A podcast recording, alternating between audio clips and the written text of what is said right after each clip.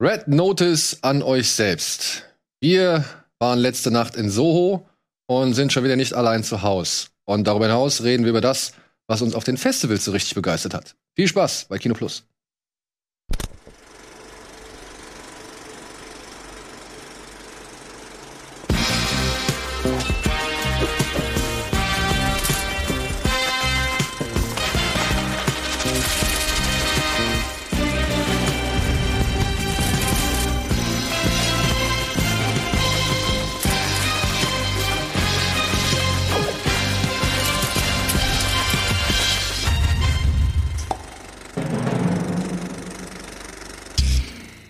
Hallo und herzlich willkommen zu einer neuen Ausgabe Kino Plus. Heute mit den Teufeln und Dämonen an meiner Seite. Chris und André vom Devils and Demons Podcast, der übrigens seine 200. 200. Ausgabe, ne? Seine 200. Ausgabe jetzt feiert mit Erster Applaus. Da kann man ruhig mal klatschen, sehe ich Ja. auch so, ja. mit Freddy vs. Jason. Genau. Und damit wären wir auch schon direkt, wir machen heute hier richtig Dampf, damit wären wir schon direkt bei dem, was ihr zuletzt gesehen habt, ne? Ja, im Prinzip tatsächlich schon. Obwohl du hast jetzt wahrscheinlich noch ein paar Filme gesehen, die jetzt, also ihr habt beide ein paar Filme gesehen, Ja. die natürlich für die heutige Sendung vorkommen, aber das war so abseits davon wirklich das letzte, was ihr gesehen habt? Nicht also halb, also zwei Sachen habe ich. Zwei ganz kleine. Na komm. Also Freddy vs. Jason ist ja alt, das wäre jetzt nicht so, so, so interessant. Wieso? Ähm, Wie ist es denn? noch? Also nicht so interessant, weil alles Wissenswerte dazu kann man morgen, morgen hören im Podcast. ähm, aber ich habe mir ansonsten noch äh, den neuen Paranormal Activity, Next of Kin. angesehen und war doch äh, positiv überrascht. Weil ich ja bin ja kein großer Fan der Reihe. Mich nerven die alle komplett. Auch das Original. Auch der erste? Ja. Und ähm, deswegen war ich euphorisch ein bisschen, weil William Eubank den neuen Jahr gemacht hat. Das ist ja der Regisseur von Underwater. Und ja, der bringt seine Qualitäten ein tatsächlich. Ja? Also es ist zum einen hat es nichts mit den anderen, wie viele Filme waren es jetzt? Sechs, sieben? Mit den Spin-offs? Plus der Japaner, ne? Ja, irgendwie Ja gut, der ist ja nicht ganz offiziell, also der ist ja nicht Canon. Ähm, wie viel waren es jetzt? Sechs. vier, fünf, ja genau, das ist jetzt der siebte, genau. Und, und der hat nichts mehr mit dieser Geistergeschichte zu tun. Das Okay. ist was völlig anderes und geht eher so Richtung Videospiel, Outlast 2 und Resident Evil Village mit ein bisschen Descent. Klingt interessant eigentlich, ne? Nach was anderem. Ist, Es sind aber auch wieder große Titel. Also die großen Namen, die du jetzt hier da mit reinbringst. Und darf man Großes erwarten? es ist konventioneller, als man vielleicht denkt, wenn man die drei Titel nennt. Aber äh, doch, er hat mir gefallen, weil er auch audiovisuell mal ein bisschen was zu bieten hat. Aua. Bisschen, Erzähl weiter. bisschen Das waren eure Gewinne. Das waren, ja, Entschuldigung, ich wollte dich nicht unterbrechen. Alles das war gut. zum einen mein Tablet, aber das waren auf jeden Fall die Gewinne, die nicht kaputt gehen können, weil es T-Shirts sind. So, Entschuldigung. zum, Glück, zum Glück ist ein Tablet draufgefallen. Sie sind, sie sind weich auf mein Tablet gefallen, ja. Sehr gut. So, Entschuldigung. Ja, aud- audiovisuell ist der gut und erzählerisch. Du hast den ja auch äh, schon gesehen, Ja. würde ich sagen, ist er, wie gesagt, konventionell, aber doch nicht. Also, Ich würde noch ganz fett Rack draufpacken. ja, Auch noch. ja. Es ist halt was völlig anderes, aber trotzdem nichts, was du noch nicht schon gesehen hast. Okay, aber das heißt, er ist Found Footage. Teils, teils. Das ist nämlich auch das Ding. Er ist nicht der, er ist der erste Film der Reihe, der nicht komplett von Footage gedreht ist. Es gibt auch quasi. Stichwort Rack 3. Bo ja, ja, genau. Es gibt nämlich auch Beobachter-Shots, die eben äh, konventionell gedreht sind und dann geht's immer wieder rein in eine, ja, in eine Doku, die quasi gedreht wird im Film. Ah. Besser als Medium? Auf keinen Fall. Gut. Sacrament. Das Sacrament Äh, ist auch noch so ein bisschen Ja, minimal. ja, ja, auch. Also Den fand ich gar nicht so. Man kennt alle Versatzstücke, aber das, was Eubank zusammenpackt, ist tatsächlich anschaubar. Und ich finde, nach dem ersten Paranormal, den mag ich immer noch ganz gern, heute auch noch, ähm, ist es der beste der Reihe, definitiv. Ja. Und halt auch wichtig dazu zu sagen, man muss halt die anderen nicht kennen. Also Next of Kin hat thematisch rein von der Storyline mit den anderen gar nichts zu tun. Wofür steht das Kinn? Ich habe das versucht nachzulesen. Es hat, glaube ich, irgendwas mit Dämonen auch wieder zu tun, natürlich. Ja, klar. Ähm, aber ganz, was es jetzt genau bedeuten soll, wird auch nicht im Film. Also es geht nicht um Film, wird auch nicht beantwortet. Es geht um was anderes. Keine Okay. Ahnung. Es ist irgendwas Lasst aus euch der. Dämonenwelt. Jetzt aber, und was noch? Um Freddy vs. Jason. Und für, da reden wir jetzt nicht drüber. Doch, können wir gerne machen. weil äh, ich wieder überrascht war, was für ein unterhaltsamer Film das doch ist, weil die, die Idee ist ja, muss man ja auch, wir haben jetzt Godzilla vs. Kong gehabt, wir haben Batman wie Superman gehabt und das Ding war ja schon ein paar Jährchen davor. Vorher. Hm. Und ähm, ist ja im Endeffekt auch sowas, fühlt sich so an wie eine Comic-Verfilmung. Deswegen ist es schon fast ein bisschen vergleichbar. Lustigerweise wurde ja noch mal ein Comic Ja. draus, ne? Also es sollten ja eigentlich drei Filme, glaube ich, ursprünglich mal werden und dann letztendlich sind nur der Film und ein paar Comics draus Ich glaub, geworden. mit Ash haben sie dann noch einen Genau, mit Ash, genau, ja. genau. Aber der funktioniert immer noch, weil er sich nicht ernst nimmt, aber gleichzeitig eben die, die Horrorelemente hat, die so ein Film haben muss. Und vor allem, weil er beide Universen, also von Freitag der 13. und von Nightmare on Elm Street, gleichzeitig respektvoll behandelt und die Elemente, sei es Musik, sei es die Bildsprache, damit einbringt. Das Einzige, was halt echt ein bisschen Maus ist, ist echt CGI. Ich weiß nicht, ob du dich noch an die CGI-Raupe erinnern kannst, äh, bei dem Die Kifferraupe. Die Kifferraupe. Ah, ja, ja, ja. Zum ja. Beispiel, da sind so ein paar Ja, Sachen. oder, so, auch, oder auch hier das Augenzwinkern am Ende. Weil Ja. Das, äh, ja, gut, klar. Aber das ist im Moment am besten. Also, ja, das sieht noch gut aus, ja. Und das war er selbst, sagte. Wer, Robert Englund? Ja. Okay. Da gibt es zwischendurch ein paar Szenen, die sind echt nicht gut gealtert. Ja. Aber ich finde auch immer noch. Gutes Tempo. Der vor allem das Tempo. Der hat so geiles Pacing. Du, das ist keine Sekunde zu viel. Der ist strunzblöd, aber es ist wirklich zack, zack, zack, zack, zack. Und es werden jede Menge Leute über Und die Klinge. der, der Bodycount ist ordentlich, der 24. ist, der ist relativ, relativ blutig. Ja, also ich finde auch, der funktioniert immer noch sehr gut. Und ich mag tatsächlich auch den. Wer ist das? Das ist ein, ein Asiate, Ronnie Yu oder Ronnie? Yu. Ja, ja. Äh, ich mag tatsächlich auch den Showdown auf dieser Baustelle. Mhm. Weil der ist halt richtig Action. Ja. Also wirklich, ne? Also wo du, wo du gedacht hast, so, okay, die beiden machen ihre typischen Dinge und das, davon wird der Film leben. Aber nein, dann haben sie ja so einen richtigen, ja, fast schon Superheldenkampf. Ja, ja, auf mit- dieser mit den Baustelle. Gasflaschen. Mit den Gasflaschen und den Rohren, die dann so da lang krachen und so. Also das fand ich damals, fand ist- ich erstaunlich. Das ist eine Action, ein Action-Horrorfilm. Ja. letztendlich. Es ist tatsächlich. Das ist wie ein Wrestling-Kampf auch fast so ein bisschen. Das wird immer meinen am Ende. Ja. Und das ist tatsächlich sehr interessant. Es gibt ein paar, auch ein paar interessante Geschichten zu Ronnie Yu dort, dass er sich um die Schauspielerinnen dort gar nicht gekümmert hat. Er hat aber nur eher audiovisuell das, das, das und das. Und ah, ihr könnt auch improvisieren, ist mir so egal. Dann hat er einen Take mit denen gemacht, die Schauspieler haben gesagt, ja, können wir es nochmal machen? Nein. Und so, es war ihm egal alles. Es war Hauptsache audiovisuell sieht der Film gut aus. Und das ist letztendlich auch das, was übrig geblieben ist. Ja, dann, darum ist halt Kelly Rowland in dem Film auch wie Kelly Rowland in dem Film ist. Ne? Also die ist halt, aber ich muss sagen, damals auf dem Fantasy Filmfest, als ich den da gesehen habe, es war wirklich, es war eine Riesenparty, als sie so richtig rund gemacht wird von, von Jason. also ich weiß nicht warum, ich, ich habe kein Problem mit ihrer Musik so, und, aber trotzdem, da war sehr brandete Naja, Jubel auch. ihr Charakter ist ja auch teils Nervig. sehr nervig, ne? Ja. Und, und beziehungsweise bis kurz vorm Ende ist sie ja auch sehr anti, hackt immer auf dem, dem, Dem Nerd rum. Lieberman rum. Ja. Also sie ist ja auch inszeniert, dass man sie eigentlich eher nicht mögen soll und erst am Ende kommt so leichter Turn, aber dann ist sie auch schon tot. Aber die Szene, wie sie ihre Nase verliert, ist schon cool. Ja. Nur macht es Aber keinen auch Sinn, dass da- sie sie wieder hat danach. Obwohl es ja eigentlich aber nicht auch, geht. ja, wobei, geht ja wieder in die Richtung, er ist noch nicht stark genug. Ja. Er kann es nur in den Träumen ausfinden und es hat auch keine Wirkung auf die reale Welt. Aber auch das CGI in der Nase ist auch schon wieder so, uff. Aber da muss ich auch sagen, ich fand die Idee, fand ich eigentlich echt cool, dass Jason, äh, dass das Freddy in die Träume von Jason eindringt und ihn quasi so gesehen gefügig macht damit. Das fand ich ein, einfach eine clevere Ja, und- Idee und für die beiden, nutzt, eben, damit um die die beiden zusammenzukriegen. wieder Angst haben, genau. Ja. Also die Story ist, also sich ist eigentlich ganz, ganz clever für, für so ein Franchise. Ja. Die, haben, die haben sieben Millionen Dollar nur für die Script-Drafts ausgegeben. Es wurden irgendwie 18 Skripte oder so geschrieben und das ist fast ein Drittel des Budgets gewesen. Nur dafür, weil es gab Ideen, das glaubst du nicht, was die da teilweise im Kopf hatten. Ja, besser als keine Idee im Kopf haben und 60 Millionen für die Hauptdarsteller ausgeben. Aber da kommen wir später. Kommen wir später, ja. Hast du noch irgendwas geguckt? Äh, ja, ich habe, also die beiden habe ich auch geguckt und dann habe ich noch äh, The Deep House geguckt, den wir auf dem Slash verpasst haben. Ja. Der neue Film von ähm, Mori und Bustillo, die beiden Inside-Macher oder auch Kandisha, den hast du auch schon gesehen, ne?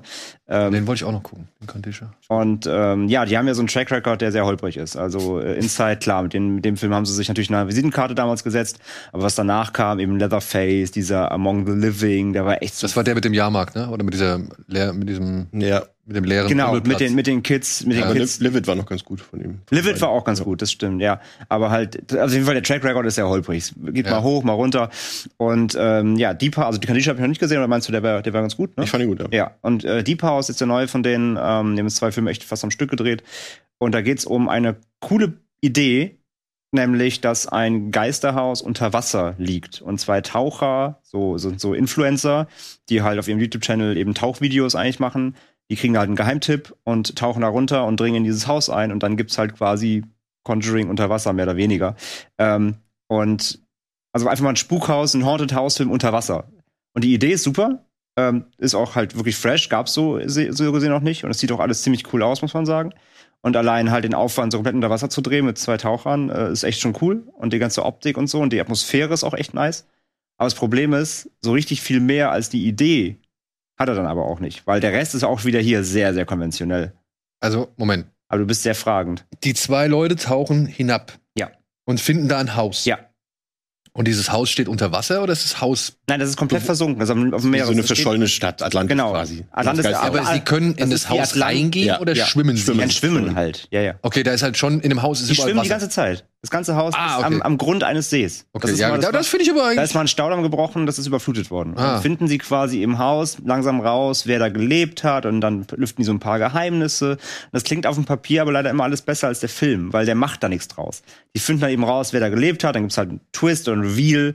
Ähm, aber das hat überhaupt kein, gar keine Relevanz für den Film. Auch für das Ende ist auch super unterwältigend einfach, äh, wie er sich ausspielt und nee, also leider echt, die Idee ist super und du bist so die erste Hälfte, äh, funktioniert es auch alles noch, die Atmosphäre ist klasse und wie gesagt, der Aufwand ist bemerkenswert, aber der, der macht nichts draus. Der verschenkt das Ganze leider komplett. Die Story und die, und wie gesagt, der Spuk an sich ist auch halt, hast du alles schon tausendmal gesehen, leider. Das ist ein Jumpscare-Inferno. Nicht der einzige Film, der viel verschenkt heute. Meine Teaser aber auch Die schon hart. Ja, ja. Also ich will, ich, ich will auf jeden Fall Kandisha noch gucken, der soll ja, der klingt Ja, den will ich Der ist auch. auf jeden Fall besser als Deep House. schon besser, ja. Gut. Habe ich noch irgendwas gesehen? Ich habe eine Serie gesehen. Ich weiß gar nicht, ob ich über die schon reden darf, aber ich gucke die im Rahmen des äh, Seriencamps, wo Hm. ich jetzt am Wochenende bin. Und die ist schon erschienen, zumindest in England. Das ist eine BBC-Serie. Die heißt Witchel. Mhm. Ich weiß nicht, habt ihr davon mal was gehört? Witchel. Nur gelesen. V-I-G-I-L. Witchel. Okay. Und ich habe die erste Folge gesehen und ich bin echt angetan. Ich bin echt angetan.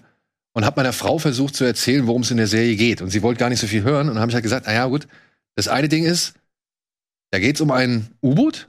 Ja, das ist unterwegs in den Gewässern und auf diesem U-Boot stirbt ein Typ an einer Überdosis Heroin.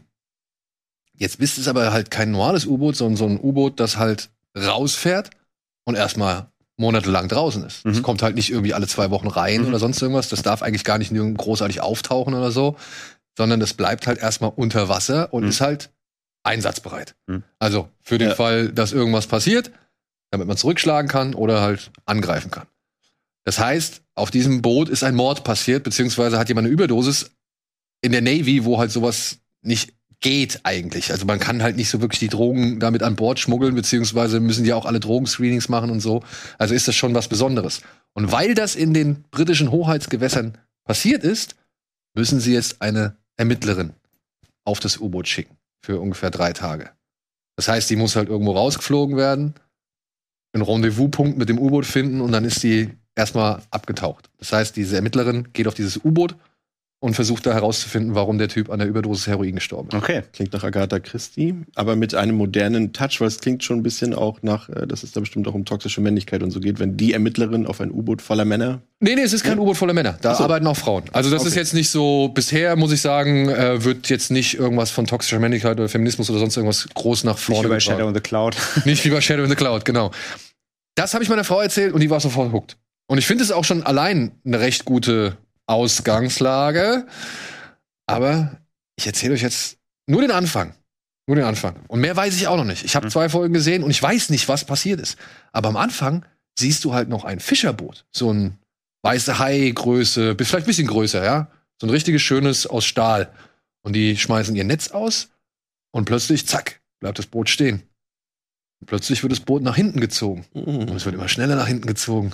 Plötzlich wird es unter Wasser gezogen. Mehr weiß ich nicht. Count me in. Das klingt nach Horror oder Und es gibt, es gibt wohl, Ja, die haben das U-Boot gefangen. und, und es gibt wohl sechs Folgen, ja, sechs Folgen. Okay. Und wirklich, Miniserie. ja, Miniserie. Ja. Und die ersten beiden Folgen machen so viel Druck und machen so viel Tempo und immer zack, zack, zack, kommt eine neue Erkenntnis. Und ich meine, klar, können sich jetzt auch nicht so wirklich allzu viel Zeit lassen oder irgendwie mal gucken, oh ja, ich leg Das mag ich ja bei Miniserien auch. Ja, ja, genau. Und ich, ich frage mich halt, ob die das bis zum Ende durchhalten. Also ich habe es noch nicht zu Ende geguckt, Mhm. aber ich muss sagen, ich bin echt Aber läuft die schon oder hast du Screener? Ich hatte einen Screener. Okay. Ja, aber ich könnte mir vorstellen, dass die jetzt demnächst Sky vielleicht irgendwie auch bei Magenta oder sonst Ja. irgendwo, also ich meine, das ist ja das große Problem.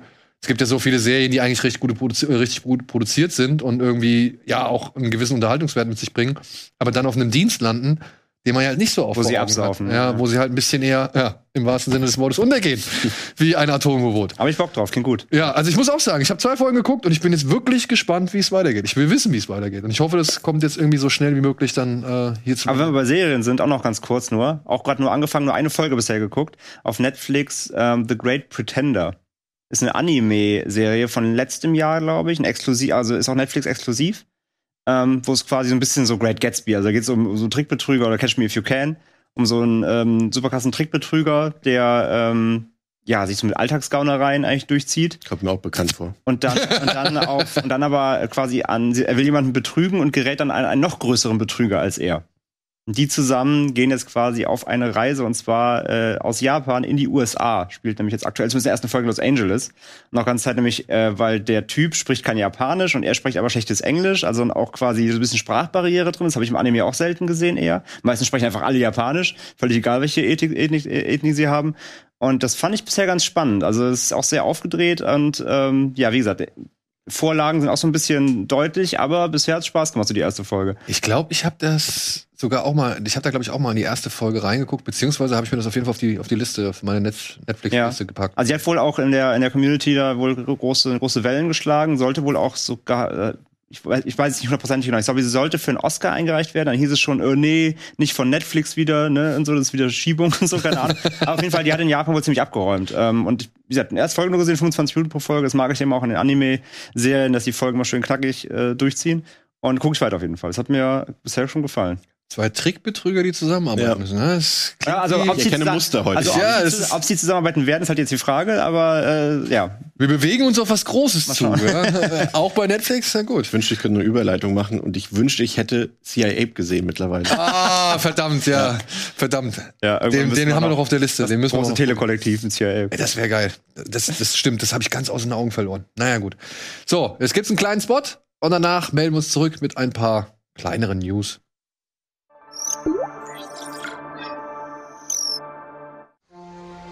Bitburger. Mit bestem Hallertauer und Bitburger Siegelhopfen.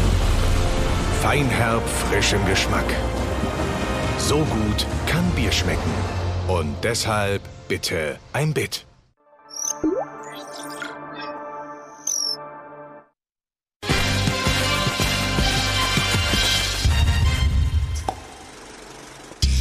Hallo und herzlich willkommen zurück zur aktuellen Ausgabe Kino Plus mit Chris und mit André von Devils and Demons, aka Genregeschehen, das Original.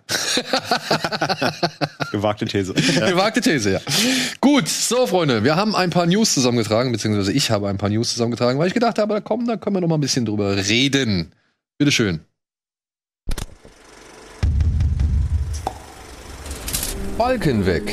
Disney Plus bringt IMAX ins Heimkino. Rudi, komm zurück. Vin Diesel auf Versöhnungskurs für Fast and Furious 10. Die Rückkehr der Star Wars News der Woche. Verschiebung und Verpflichtung.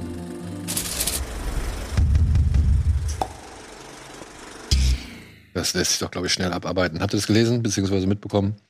13 Marvel-Filme kommen jetzt endlich in den Szenen, in denen sie mit IMAX-Kameras gedreht worden sind, zur vollen Entfaltung auf Disney Plus. Auf Blu-ray oder 4K Blu-ray gibt's noch kein IMAX-Format, aber jetzt bei Disney Plus, was vor allem für Infinity War und Endgame wohl ziemlich profitabel ist, denn die sind beide komplett in IMAX-Kameras gedreht worden. Und ja, da sieht man es vielleicht auf dem Bild, das sind 26 Prozent oder rund 26 Prozent mehr Bildinhalt, die man jetzt zu sehen bekommt. Aber, wie gesagt, so ein paar der anderen Filme, Shang-Chi ist, glaube ich, ein bisschen mehr. Aber jetzt sowas wie Guardians of the Galaxy, Iron Man, Doctor Strange, Black Panther, Ant-Man and the Wasp, die sind nicht alle komplett mit IMAX-Kameras gedreht worden. Deswegen sind da auch nur die Szenen jeweils im Vollbild zu sehen. Ansonsten gibt es nach wie vor noch Balken. Aber ich muss ehrlich sagen, mich stören die Balken gar nicht so. Also ich weiß nicht, seid ihr so, seid ihr so Vollbildverfechter oder? Ein bisschen schon. Ja. Also ich finde auch gerade, wenn du, ich weiß ja nicht, ähm, einige von den ZuschauerInnen werden ja bestimmt auch ein paar Christopher Nolan-Filme fürs Heimkino haben. Und da hast du ja auch immer bei Dark Knight, bei, es gibt ja welchen was, bei Ja. Dunkirk, glaube ich, bei Dunkirk, Dunkirk, auch. ja. Und so, das hast du ja auch dann, dass das Bildformat dort wechselt. Und ich finde schon, das immer irgendwie deutlich beeindruckender im IMAX-Format. Und weil natürlich auch die Auflösung natürlich Ja, ja, krasser ja. ist. Also die Mischung macht's. Also gerne mit höherer Auflösung, gerne Vollbild. Ansonsten ist natürlich Kino schon irgendwie gehört da das. Also ich mag die Balken. Ja, also ich habe mich nie großartig an den Balken gestört oder habe auch nie irgendwie so bei vielem gedacht, oh, jetzt ist mir aber was entgangen. So, Mhm. natürlich genieße ich das. Ich war damals den Dark Knight Rises, den habe ich in London in dem IMAX, in diesem BFI IMAX geguckt. Das ist ja riesengroß. Und da war ich auch überrascht, gerade am Anfang, wenn sie da an diesem Flughafen ankommen, dass du plötzlich diese Lagerhalle nochmal richtig groß sehen konntest, die da irgendwie da hinten steht. Und dann habe ich gedacht, ah, okay, deswegen gibt's das Bild. Mhm. Ja, oder auch dann bei diesen Shots von The Dark Knight über, über Hongkong ist das, glaube ich, ne? Er befreit, Ja. er, er, er kidnappt ja den, Genau. den Asiaten da aus Hongkong. Und wenn du da halt wirklich, wenn die Kamera so über Hongkong fliegt und du hast halt richtig dicht, aber richtig viel diese ganzen Häuser im Bild, das fand ich schon cool. Aber nach wie vor stört mich das, außer vielleicht bei Michael Bay-Filmen, nicht so wirklich. Also fällt es mir nicht so, nicht so gravierend auf. Aber halt jetzt allein Transformers 5 war das damals. Da sind, glaube ich, drei verschiedene As- Aspect-Ratio- Ratios. Und äh, da wird das Bild ständig hoch und runter gezogen. Da fand ich das mal störend. Aber ansonsten habe ich jetzt mit Balken nie so ein Problem. Er hat ja auch gesagt, also wenn es zu viel wird, dann, dann stört es irgendwann. Also wenn mir beim Film gucken auffällt, wie oft es wechselt, dann habe ich damit vielleicht ein Problem. Ansonsten, wenn es jetzt irgendwie mal hin und her springt, ähm, stört mich jetzt auch nicht. Und wie, du sagst, mich, ich vermisse es auch jetzt nicht, dass ich jetzt sage, oh man, da würde ich jetzt aber gerne sehen, was da oben noch in der Ecke passiert irgendwie. Ähm, weil ich meine, der Fokus bei den Filmen also man sieht ja auch, worauf der Fokus liegt. Ja, also es spielt sich ja nichts da oben rechts in der Ecke ab. Ich, ich verstehe, ähm, im Kino verstehe ich es. Also wenn du im IMAX-Kino sitzt und ich meine, wir hatten gerade Dune, ja, Ja. da konnte, da war ja uns allen die Meinung, da kann die Leinwand nicht groß genug sein. Du hast das Gefühl, du siehst immer noch zu wenig. Aber es liegt ja auch am Film, weil er diese Weiten ja auch aufmachen will. Aber jetzt bei bei bei so einem Film weiß ich nicht, ist mir das wirklich echt tatsächlich relativ egal. Schlimm ist es, wenn du, wenn du denn gerade IMAX 10 hast und es kommt quasi das Downgrade danach. Ja, ja. Ja, ja, ja, das stimmt. Das Das, ich mein, Problem das hast du bei. Dark Knight auch gehabt. Gerade am Anfang auch die Szenen, ne? Äh, auch wenn die Bankszenen am Anfang Ja. vor der vor der Bank, das war auch alles IMAX Ja. geschossen. Und danach wechselt es ja zurück und dann bist du erstmal so, ja okay. ähm, von daher, also äh, es ist nett und ich ich meine, das, das ist auch so ein Ding. Das hatte ich ja auch bei, bei uns mal bei WhatsApp mal kurz mal reingedroppt, so diesen einfach den Gedanken. Wie viele Leute profitieren denn davon so richtig? Weil ich finde immer noch, wenn du um Bildformat, über Bildformate sprichst, über Qualität, über 4K, über alles, was eben mit, mit, mit Bildenhancement zu tun hat, du brauchst halt auch den entsprechenden Fernseher, ne? Damit es eh richtig geil wirkt. Und, Und- vielleicht auch noch die entsprechende Leitung, wenn es streamst. Wenn du streamst, ja. genau. Also, ne, wie viele Leute haben denn einen Ü, sag ich mal, über 70 Zoll Fernseher zu Hause, der, oder eine Leinwand, wo es wirklich richtig geil, ja, ne, wir, wir sind auch in unserer Film-Nerd-Runde, aber der, der gängige Disney Plus Streamer zu Hause, bin ich mir sicher, dass die, dass das alles sich immer noch so eher im 55 Zoll, 65 Zoll vielleicht maximal. Nicht jeder hat halt einen 70, 80 Zoll Fernseher, wo solche Bilder dann auch wirklich groß wirken in der Qualität. Deswegen, ob das so relevant ist für das Du- Durchschnittspublikum, sage ich einfach mal, bezweifle ich halt wirklich. Aber es ist eine schöne, also es ist ein schöner Service. Ja, und vor allem, dass es kostenlos ist. Dass, nicht, dass jetzt nicht Ja. gesagt wird, oh, für IMAX musst du aber irgendwie wieder 5 Euro extra zahlen, weil da kenne ich andere Streaming-Services, die hätten das wahrscheinlich gemacht. Ähm, das ist auf jeden Fall nett. Aber wie gesagt, ist jetzt, glaube ich, jetzt keine News, die jetzt irgendwie die Filmlandschaft oder die Streaming-Landschaft vom Hocker reißt. Hoffentlich gibt es so ein paar herunterhängende Mikros irgendwo zu sehen. Ja, es, gibt, es, gibt ja so mal, es, gibt- es gibt ja so ein paar TV-Serien, die dann später auf 16 zu 9 verbreitet hochgezogen wurden. Und dann siehst du auf einmal manchmal so Mikros runterhängen und so. Ich glaube, bei The Wire kam da auch. Ja, bei King of Queens auch. Ja, also war ja auch, ja. Ja, kam das ein oder andere da zutage, was eigentlich vielleicht nicht hätte gezeigt werden sollen. Ja, ein bisschen mehr als 5 Euro drauflegen muss wahrscheinlich Vin Diesel. Denn der hat jetzt bei Instagram ein richtig herzergreifendes Posting abgesetzt, was auch schon über eine Million Mal geliked worden ist, dass doch Dwayne The Rock Johnson bitte zurückkommen soll als Hobbs. Denn sie haben die Reise gemeinsam begonnen und er ist der Einzige, der diese, diese Figur spielen kann. Und er soll doch auch bitte an die Kinder von Paul Walker nennen, die jedes Weihnachten von Onkel Dwayne reden und Onkel Dwayne meldet sich nicht und was weiß ich noch, was er da alles erzählt hat. Wundert mich ein bisschen, dass die beiden sich so medienwirksam erstmal die Meinung gegeigt haben und jetzt kommt dann so eine krasse Umkehr. Ich bin aber auch der Überzeugung, das ist mittlerweile PR. Ja. Also, die mögen sich vielleicht mal gezofft haben, aber die Sensationsmeldung, dass Dwayne The Rock Johnson wieder bei Fast and Furious dabei ist, ich glaube, die wird genau durch sowas erst geschaffen. Und wenn Dwayne, äh, wenn Dwayne Johnson irgendwann sagt, okay, ich mach's noch mal, oder ich bin natürlich bin ich dabei und ich will doch meine Fans nicht enttäuschen und so, ey, dann rennen die da alle rein. Ja, klar. die- La Familie hält, hält immer zu. Ja, ja, Ja. genau. Da gibt's wieder reihenweise Memes, ja.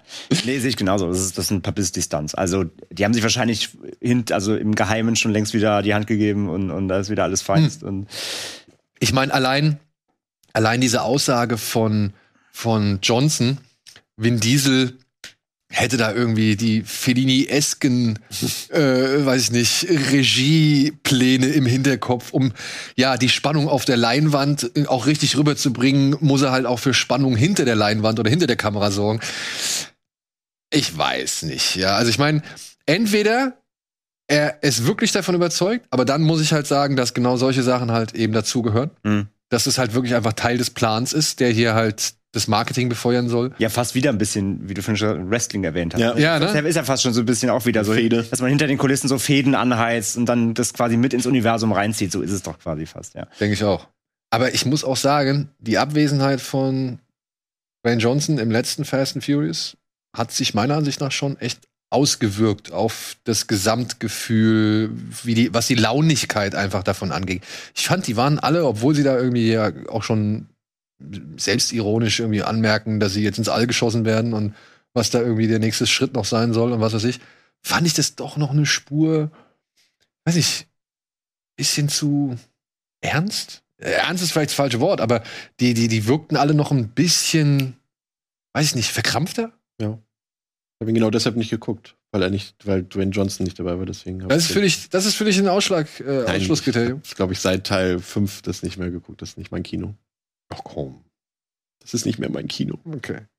Ich meine, deswegen hat auch Hubs und Shaw für mich funktioniert, weil, die, weil das Zusammenspiel zwischen ihm und Statham halt einfach, einfach charmant war. Der Film war Bullshit, aber es war unterhaltsamer. Genau, und die haben auch ständig dafür gesorgt, dass diese Frotzeleien aufrechterhalten. Ja, genau. Und wenn es halt durch einen Ryan Reynolds oder eben durch einen, wie heißt der kleine Mann? Der kleine Kevin Hart. Achso, keine Ahnung. Vin Diesel ist doch der kleine Mann, oder nicht? Weiß man nicht. Also er sieht ja zumindest immer ein bisschen imposant aus. Aber ich habe einmal vor ihm gesessen und da muss ich auch sagen, so sitzend wirkt er jetzt nicht so wirklich groß. Aber das kann ich jetzt nicht beurteilen, weil er halt, wie gesagt, gesessen hat. Hätte mal provozieren müssen, so aufgestanden wäre. Ja, ja. Komm, stell auf, stell auf. Ja. Und Fast and Furious 10 wird kommen, komme was da wolle. Ja, sicher. Gut. Womit wir bei den Star Wars News der Woche wär- wären. Und da gab es ja jetzt direkt zwei Ankündigungen, die so ein bisschen für Fragezeichen gesorgt haben. Zum einen Rogue Squadron, Mhm. der Film von Patty Jenkins, der 2023 ins Kino kommen sollte, der eigentlich auch schon dieses Jahr mit der Vorproduktion beginnen sollte, wird jetzt nicht kommen. Denn Frau Jenkins hat zu viel auf dem Zettel. Unter anderem Wonder Woman 3 und Cleopatra. Mhm. Beide mit Gal Gadot in der Hauptrolle. Was wieder auf einen anderen Film hinweist, auf den wir Also heute wir haben reden. heute- ja, das ist ja wirklich hier. Red das ist Herring heute Ja, hier, das sind die Brücken, die Brücken bis dahin. Ja, und deswegen ist dieser Film verschoben worden. Und jetzt rätselt man, was kommt. Kommt Ryan Johnson? Nein. Also, das hält keiner für möglich. Kommt vielleicht dieses ähm, High Republic? Also diese Nachfolge von, von Knights of the Old Republic, die jetzt gerade halt schon mit diversen Medien entwickelt worden ist, beziehungsweise auf den Weg gebracht worden ist. Ist auch noch so eine Überlegung.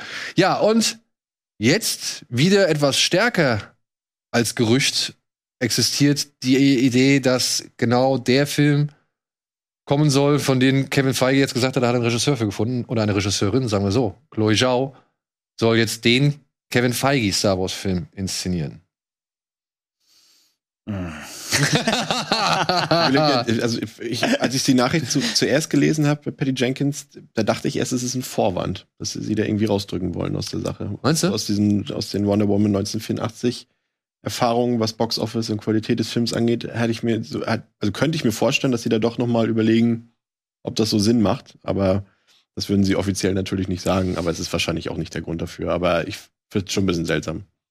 Also was ja wohl so ein bisschen durchgedrungen ist, ist wohl, dass das Drehbuch zu Rogue Squadron noch nicht so ja auf die Wünsche von Disney oder den Wünschen von Disney entspricht, beziehungsweise dass sie gesagt haben, na, das müsste glaube ich noch mal überarbeitet werden. Da gab es offensichtlich keine 18 Vorlagen wie bei Freddy. Macht übrigens der Drehbuchautor von Edge of Tomorrow. mhm. Und ja, da, wie gesagt, sollte noch mal dran gebastelt werden. Und dann kommt wahrscheinlich halt einfach hinzu, dass der Zeitplan von Frau Jenkins eng gesteckt ist und da wahrscheinlich zu wenig Zeit übrig bleiben würde für einen Star Wars-Film. Also, was man so errechnet hat, wären es irgendwie zwölf Monate und das wäre, glaube ich, einfach deutlich zu wenig, inklusive Postproduktion. Mhm. Aber ja, Wer schiebt freiwillig Star Wars noch hinten? Wenn man nicht drehen der, kann. gut, der Termin bleibt ja weiterhin bestehen. Also es soll ja weiterhin da ein Film kommen, man weiß halt jetzt halt nur nicht welcher.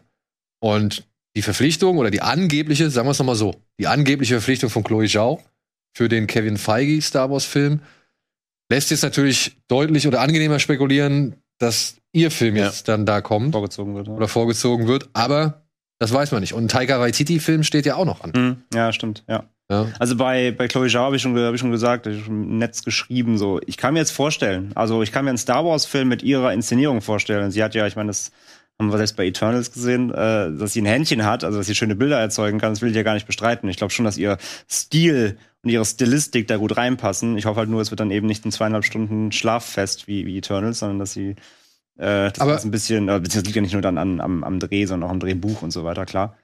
Aber ich kann es mir theoretisch schon vorstellen, so in ihrer Optik und ihrer Stilistik im Film. Aber jetzt nochmal so, du hattest, du warst auch bei den Turtles dabei. Ja. ne? Ähm, wie seht ihr denn, ich meine, so viele Action-Szenen gibt's ja jetzt nicht unbedingt in Eternals auf die Laufzeit gesehen. Also das hält sich ja schon fast zurück Ja. in Sachen Action. Ja, da gibt's diese Szene in diesem vernebelten Wald, sage ich jetzt mal. Die hat mir nicht so gut gefallen, aber da muss ich ja sagen, eben aufgrund der, der Entscheidung, dass das Ganze ja an so einem Dämmerungsmorgen spielen soll oder zur Dämmerung abends hin, ich weiß nicht genau. Und dass man halt auch nicht wirklich klar sieht oder nicht wirklich weit sehen kann. Aber da muss ich sagen, da habe ich halt auch zu wenig gesehen. Also ich fand das halt einfach teilweise zu dunkel und zu diesig. Ich fand halt, wir haben halt ein paar Wochen vorher in No Time to Die eine ähnliche Szene gehabt und die fand ich deutlich besser. Ja, aber auch die fand ich jetzt noch nicht mal so. Also, also die hat mich jetzt auch nicht aus den, aus den Schuhen gehauen. Ich fand aber doch, und das muss ich, das, das ist etwas, was mir wirklich hängen geblieben bei, ist bei Eternals, ich fand den Showdown, also den, den, die finalen Auseinandersetzungen da, vor allem wenn es halt um, weiß ich nicht, Figur gegen Figur geht. Ja. Das fand ich wirklich gut. Also, das fand ich mal nach langer Zeit so die, die erfrischendste Art und Weise, Action oder Superhelden-Action in Marvel-Filmen zu sehen und zu erleben, weil vorher hat man immer nur diese, sag ich mal, doch eher handelsüblichen Showdowns gehabt. Eine lange Zeit lang. Und da geht ja auch dann gerne mal die Übersicht verlöten und verloren. Und hier bei, bei Eternals, muss ich sagen, das war für mich mit das Positivste. Also das, was am meisten hängen geblieben ist, fand ich diesen Showdown. Also zum einen, weil er halt wirklich immer Figur gegen Figur antreten lässt.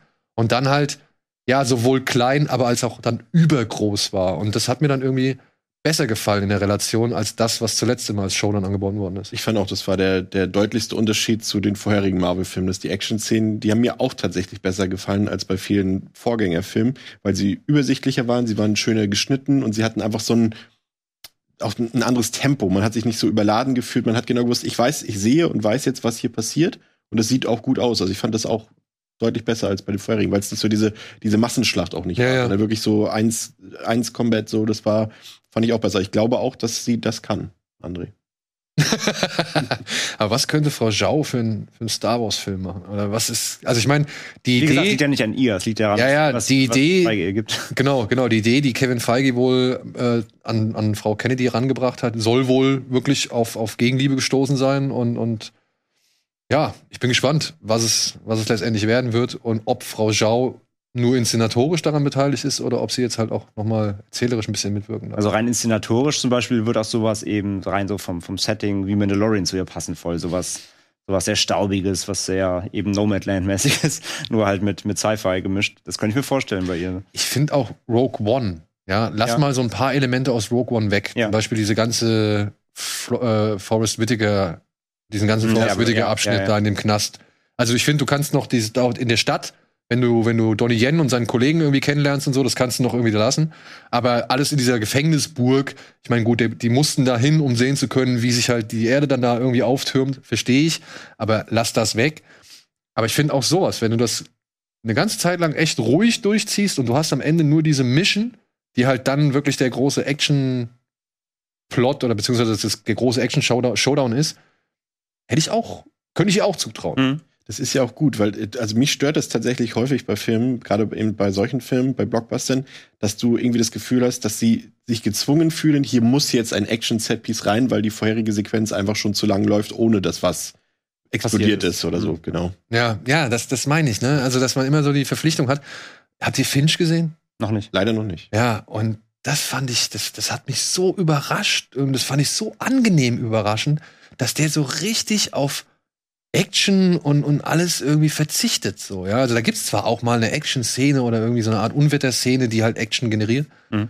aber das ist eine Ja, und das auf weiter Flur so. Und das, das fand ich irgendwie so befreiend, kann man das sagen? Ja, auf den bin ich echt auch gespannt, ja. ja, so. Aber naja, ich muss ehrlich zugeben, serientechnisch bin ich bei Star Wars jetzt gerade ganz gut bedient. Da werden viele Rezeptoren gekitzelt, die genau das wollen oder beziehungsweise genau das kriegen, was sie eigentlich schon immer so wollen und auch, weil es halt eher alles ein bisschen kleiner gehalten wird. Mhm. Von einem Film erwarte ich jetzt erstmal gar nichts. Also ich habe jetzt nicht so, weiß ich nicht, es gibt nicht so eine Vorfreude, wo ich sage, ja, das müsste man Nee. jetzt unbedingt mal als Star Wars Film irgendwie sehen, so, ne? Nee, die haben sie sich auch selber ein bisschen kaputt gemacht, muss man ehrlich sagen. Ja, Ja. Ist leider so. ein bisschen. Ja. Aber gut, wir sind ja, wir blicken optimistisch in die Zukunft, oder? Ist nicht heute diese, durch Disney Plus kommen nicht die ganzen Ankündigungen heute noch? Irgendwie? Oder morgen? War das nicht so? Oder bin ich jetzt auf einem völlig falschen Dampfer? Ach, wegen Disney Plus Day Ja, oder was? ich dachte, ja. da- Oh, das kann gut. Ja, ja, ja. Aber da sind wir jetzt in unserer. Morgen wissen wir mehr. Genau, zur jetzigen Aufzeichnung wissen wir leider noch nichts. So, haken wir die News ab und machen mal weiter mit den Kinostarts der Woche.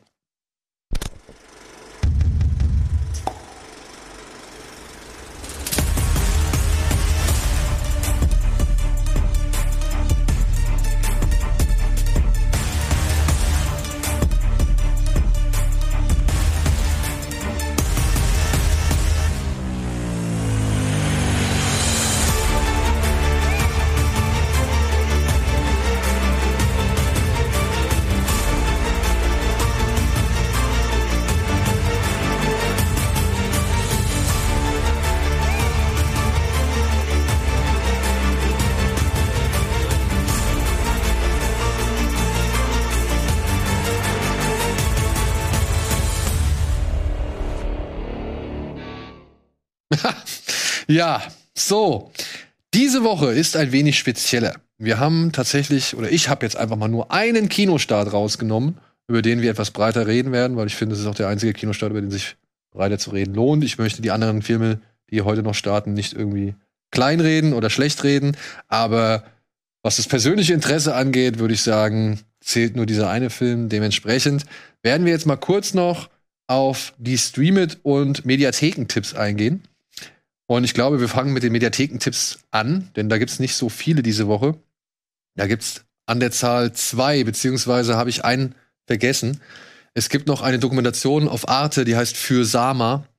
Da bin ich ein bisschen interessiert dran. Ah, die habe ich auch schon ewig vorgestellt, aber nicht. Genau, die habe ich auch schon ein bisschen länger auf dem Schirm und die wollte ich noch gucken, die habe ich aber halt noch nicht gesehen. Und dementsprechend ähm, für Sama, Arte habe ich vergessen. Tut mir leid. So, dann haben wir aber hier noch äh, in der Dreisat-Mediathek einen Western namens Slow West.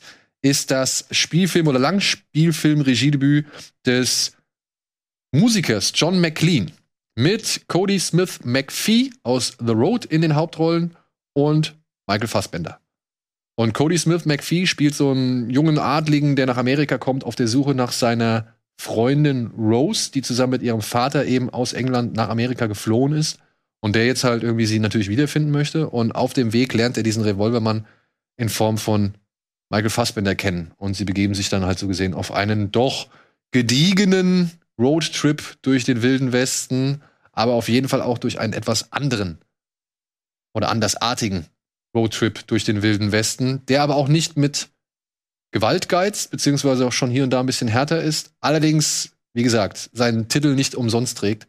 Er ist schon, Das ist, das ist der Name Programm, ja? ja, er ist schon, er ist schon ein bisschen, wie gesagt, ich will jetzt nicht sagen Slow Burn, aber er, er findet schon etwas langsamer statt. So. Ja, aber man nutzt ja auch Slowburn auch mittlerweile fast zu häufig, weil man Genau, es nicht ist halt alles, was langsam ist, ist Slowburn. Also ja, Das ist quasi das Gegenteil von Go West von den Pet Shop Boys. ist noch der Titelsong Slow. West. kennt ihr den? Habt ihr den nee, ich gesehen? den nicht. Äh, nee, der habe ich nicht angesprochen. Also ich kenne den vom Namen her, aber das hat mich nicht äh, gefixt. Aber Okay. du sagst, der ist dann. Du, man kann ihn, nach. ich meine, er ist in der Dreisat-Mediathek, du hast keinerlei Verlust, du kannst ihn dir einfach mal anschauen und wenn er dir nicht gefällt, machst du ihn halt aus. So, ne? also ja, Danke.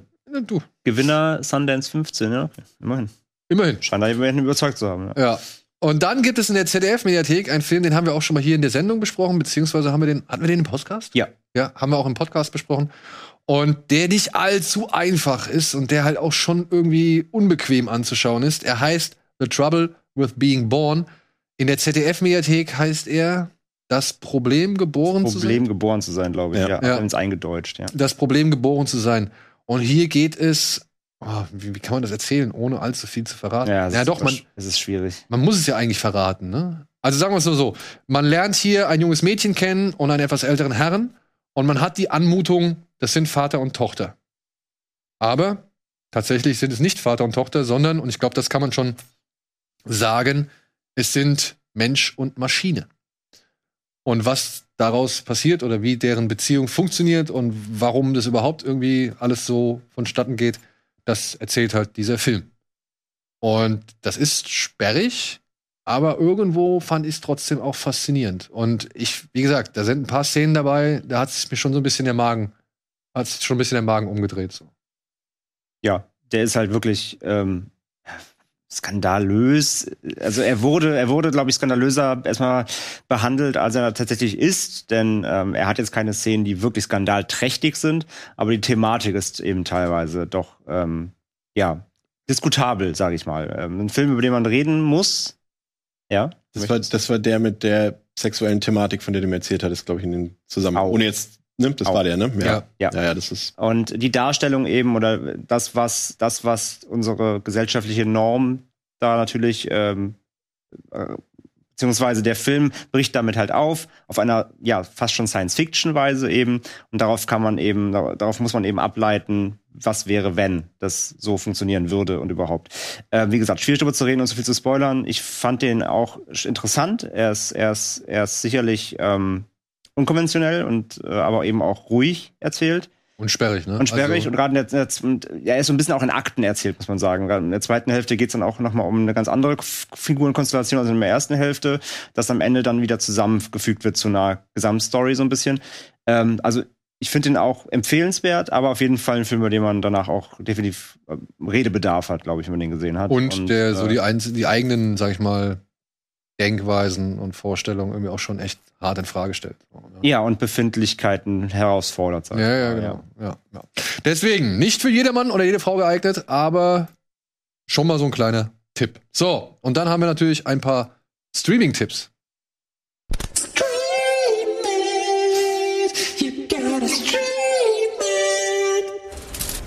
Und da haben wir auch wieder eine nette Grafik vorbereitet, beziehungsweise eine nette Tafel. Wir haben hier unter anderem 1162, die Schlacht um Taiwan. Der kommt jetzt zu Amazon. Ich habe nur den Trailer gesehen und ich habe schon Bock drauf. Ich auch. Ja, ne? Ja. Das ist genau mein Ding. Ja. Nee, wirklich, das ist genau mein Ding. Ich hatte so ein bisschen auch noch ein bisschen nachgelesen, von wem das so ist. Ich weiß jetzt nicht, ob wir da nicht, zu, also wir sollten nicht zu viel erwarten, glaube ich. Nee, Wenn man glaub ich sich so ein bisschen anguckt, wer daran beteiligt ist, das ist so hauptsächlich auch chinesische Fernsehproduktion und sowas. Aber ähm, generell mag ich das. Und wenn wir den jetzt äh, für lau gucken können, wenn wir Abonnent sind, dann nehmen wir das mit. Genau. Also hier geht es um einen jungen Soldaten, Xing Kui oder Ji. Ich weiß nicht, wie man das Q-I-J-Y-I ausspricht. Also War bestimmt richtig. Ja. und der äh, schließt sich einem großen Feldherren an, der hier gerade dabei ist, das Land irgendwie zu, zu erobern und so weiter und so fort. Und ist dann auch, sag ich mal, ja, ist dann relativ erfolgreich, aber dann kommt es zu einem Mord und er versucht jetzt halt Rache zu nehmen, was halt zu sehr großen Schlachten führt, wenn man dem Trailer irgendwie glauben darf. Und ich sag mal so, anhand des Trailers sah das schon nach einem ordentlichen Production Value und nach Ja. einem vielleicht eher mittelmäßigen Asia-Schlachten-Epos aus, aber selbst die genieße ich immer noch gerne so, ja. Also das, da habe ich nie ein großes Problem mit. Das, Das was wir als gut bezeichnen im Westen ist dort Mittelmaß, muss man ja teilweise Ja. manchmal so sagen. Ja, das wäre wie bei Südkorea, ne? Ja. wo wir dann sagen, ja, es war so Mittelmaß, aber immer noch besser als 90% Sehr vieles anderen Filme. anderes, ja. Aber gerade so Filme, also da bin ich immer so, wir haben früher sogar so auch so Dynasty Warriors gezockt. Ja, ich meine, komplett. gib mir einfach so Massenschlachten, wenn die halbwegs, ich meine, wir haben Filme geguckt, erinnere dich hier an den, äh, wie war das mit der PS2 äh, Startsequenz? Ach so, hier äh, Kung Fu Yoga. Kung Fu Yoga, wenn man sowas reinzieht, ey, come on, also bitte. Ja. Dann, also, ne? Ja, oder halt trotzdem mal einen Spaß draus. oder halt Dynasty Warriors direkt, ne? ja, oder der Film halt, ja, ja, genau. Also von der lebt daher- auch nur von zwei großen Schlachten. Das ist echt furchtbar. aber so halt- Warlord, so Warlord-Stuff mag ich eigentlich auch ganz gern, ja. Ja. Dann mag ich ganz gerne Le Mans 66 gegen Ja. jede Chance. Den fand ich richtig cool. James Mangold erzählt die Geschichte von äh, Louis, nee, wie heißt der? Carol Shelby, der zusammen mit einem Rennfahrer ein Auto für, einen Rennwagen für Ford entwickelt, um eben beim 24-Stunden-Rennen von Le Mans die Ferrari-Konkurrenz in Grund und Boden zu fahren. Und das ist eine Geschichte von zwei Individualisten, die versuchen, das Beste mit ihren Möglichkeiten und ihrem Können und ihrem Talent aus ihrer Sportart oder ihrer, ihrer Leidenschaft irgendwie rauszuholen. Torpediert von einem Großkonzern. Man möchte schon ein bisschen schmunzeln, wenn man denkt, dass es der letzte Film war, der unter Fox erschienen ist oder offiziell unter Fox erschienen ist. Aber gut.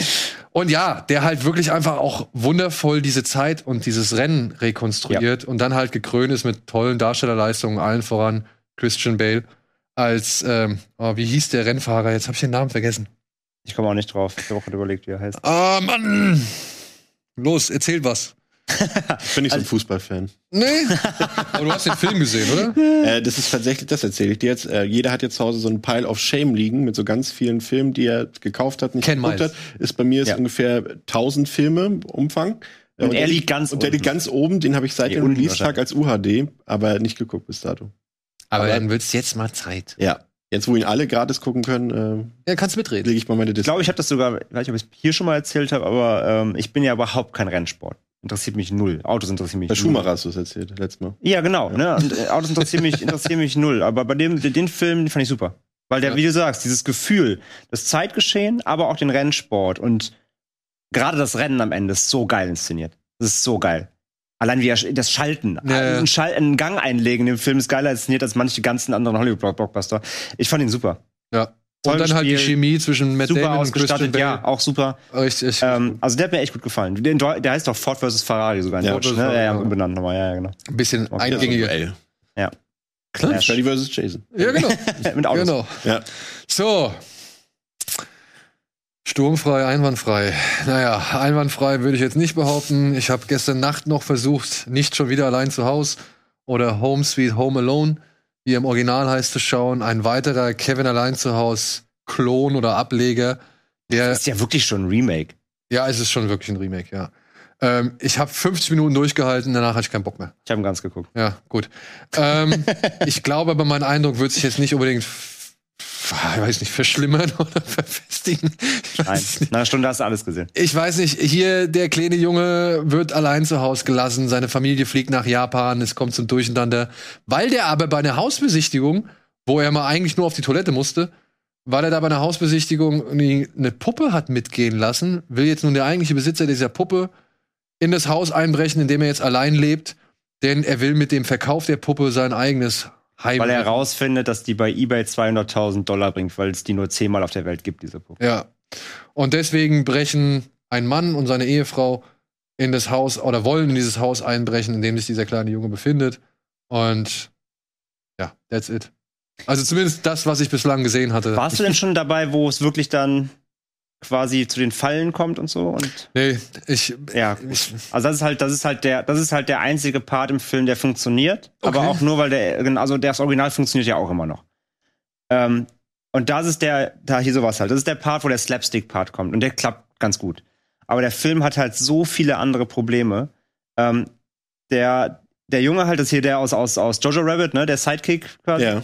Ähm, der macht das okay, aber es ist jetzt auch, er ist halt auch kein Macaulay Culkin, muss man auch sagen. Also er ist jetzt nicht so, so hyperpräsent irgendwie im Film. Der Film hat aber richtig feste Probleme. Zum einen, zum ersten, ähm, dass die, dass die beiden, beiden Einbrecher quasi, dass die eigentlich auch Hauptfiguren sind. Wo du erstmal lernst, wer sind die eigentlich? Die haben eine Familie, die haben auch Kinder. Die wollen quasi einbrechen, weil sie pleite sind. Also die kriegen erstmal eine Charakterisierung, die tun dir leid.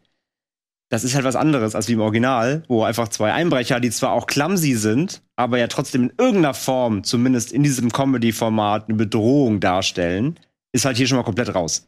Weil die beiden sind halt sympathisch und das weißt du auch. ja, Und und du weißt auch, die, die haben keine Fallhöhe, ne? Also die werden dem Kind halt niemals was tun. Die wollen Ja. einfach diese Puppe wieder haben. Dann halt auch das schon die Prämisse. Äh, Ah! mach ich gleich. Die Idee ähm, ist als ist, dass der ganze Film lässt sich durch Reden klären, ja. Allein, dass sie überhaupt da einbrechen müssen, ist auch schon so völliger Humbug, ja. Müssten sie never ever tun. Auch am Anfang, auch als kein Spoiler, die sind am Anfang auch schon mal in dem Haus, weil sie nämlich zufällig mithören, wie der Code von der Alarmanlage ist. Dann gehen sie aber wieder freiwillig, weil sie denken, ah nee, das können wir nicht machen. Und dann gehen sie nochmal, kommen sie später wieder, um dann richtig einzubrechen. Das ist alles so ein Quatsch schon, ja. Also das ist allein schon die ganze Idee des Films, wie er aufbaut, ähm, dass du diese, diese Hauptfiguren, die die Einbrecher sind, schon magst, weil sie sympathisch sind, einfach nur Probleme haben, leben wie jeder von uns. Ähm, und dann hat er ein Problem, und das habe ich erinnert an diesen scheiß Tom und Jerry-Film. Den wir, ne, die, die, der, der neue hier. Dieser Humor, der wirklich selbst für Dreijährige zu billig ist. Nee, vor allem, die verstehen den nicht. Also beziehungsweise bei Tom und Jerry äh, denkst du ja halt einfach auch eben an, an, an Klamauk. Und da war das Problem, der Film kümmert sich aber eigentlich um diese Story, um dieses Hotel. Ja. Und hier ist das Problem, dass es halt super viel umgeht, um, ja, wir müssen unser Haus finanzieren und so weiter. und der Haupt, der, der Mann eben, der den, den äh, der Einbrecher, einer der Einbrecher, äh, hat seinen Job verloren, denn er arbeitet im, in, der, im, in der IT und äh, quasi in der Data Migration. Das heißt quasi die Cloud-Lösungen, die es heutzutage gibt, haben seinen Job geklaut, weil, also beziehungsweise seinen Job weggenommen, weil er noch richtig mit Festplatten und Datenmigration und so arbeitet. Und dann beschwert er sich halt, und das wird zum Running Gag im Film. Immer wenn er irgendwo das Wort Cloud hört, auch wenn eine Wolke gemeint ist, triggert ihn das. Und er sagt dann so, ja, die scheiß Cloud, ich hasse die Cloud. Und das wird ein Running Gag im Film, dass er sich über seinen Job und die Cloud beschwert. Das kapiert doch kein Kind. Das Problem ist halt, der Film verlässt sich nicht auch nicht auf seine, auf seine, auf seine Slapstick-Idee, sondern macht eigentlich daneben, er ist eigentlich ein Drama über, über eine Familie, die Gel- Geldprobleme und Jobverlust hat.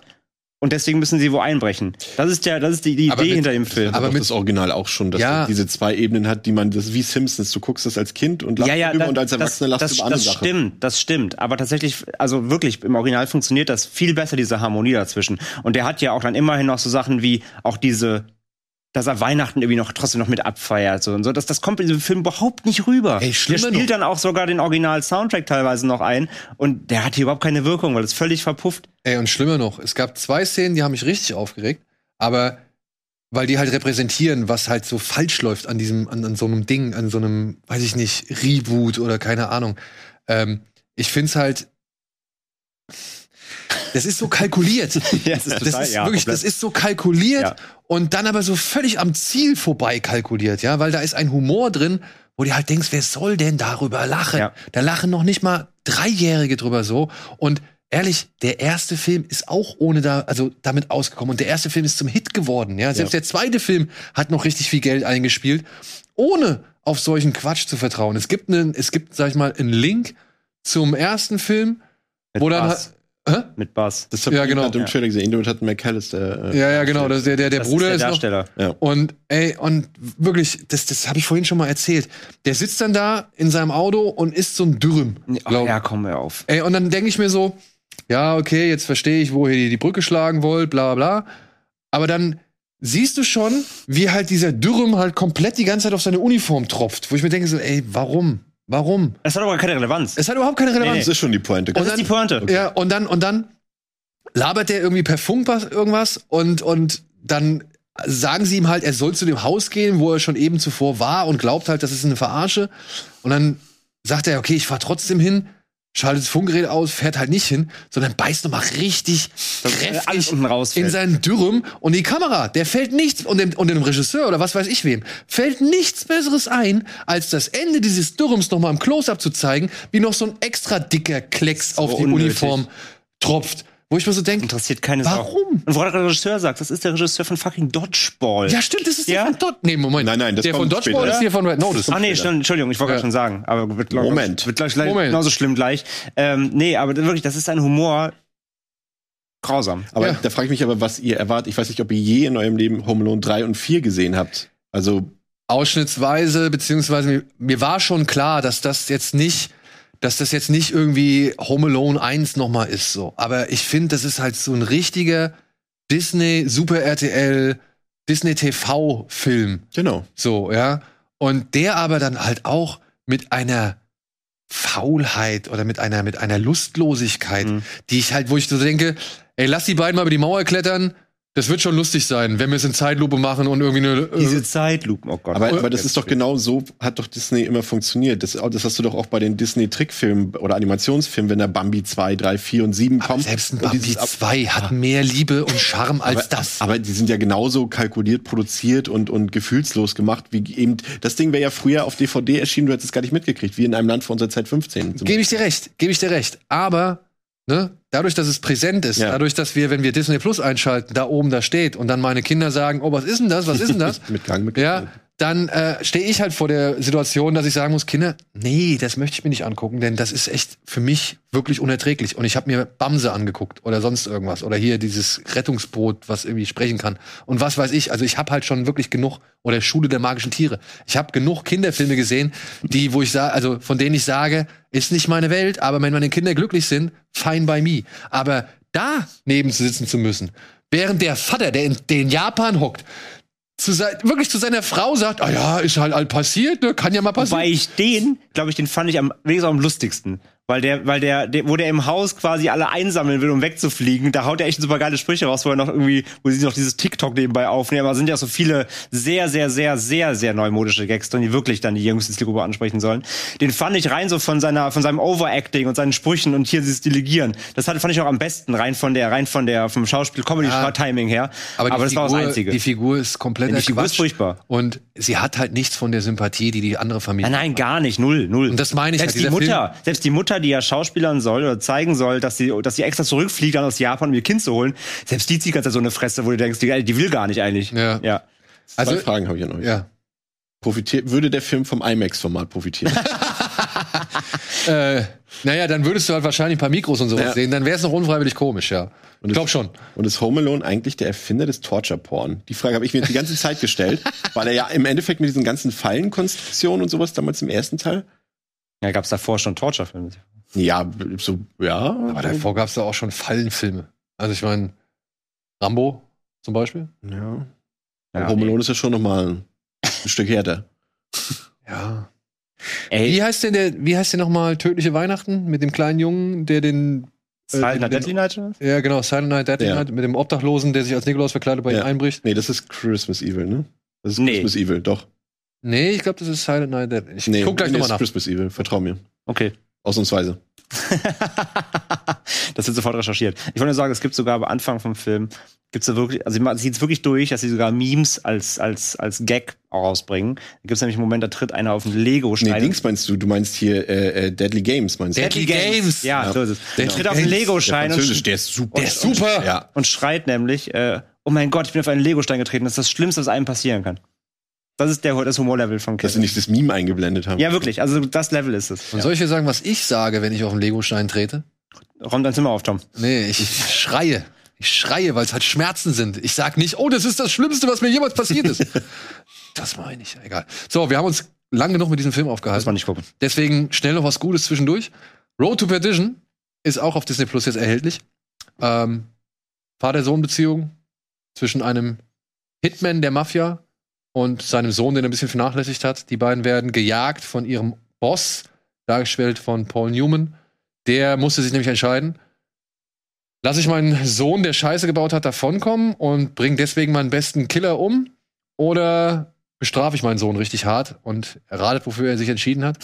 Er entscheidet sich für seinen eigenen Sohn und deswegen müssen jetzt Tom Hanks und sein kleiner Sohn vor den Gangsterschergen und einem sehr verkrümmten Killer, dargestellt von Jude Law, müssen sie halt fliehen. Sam Mendes hat inszeniert, basierend auf einem Comic-Roman. Toller Film. Ja, finde ich auch. Ja.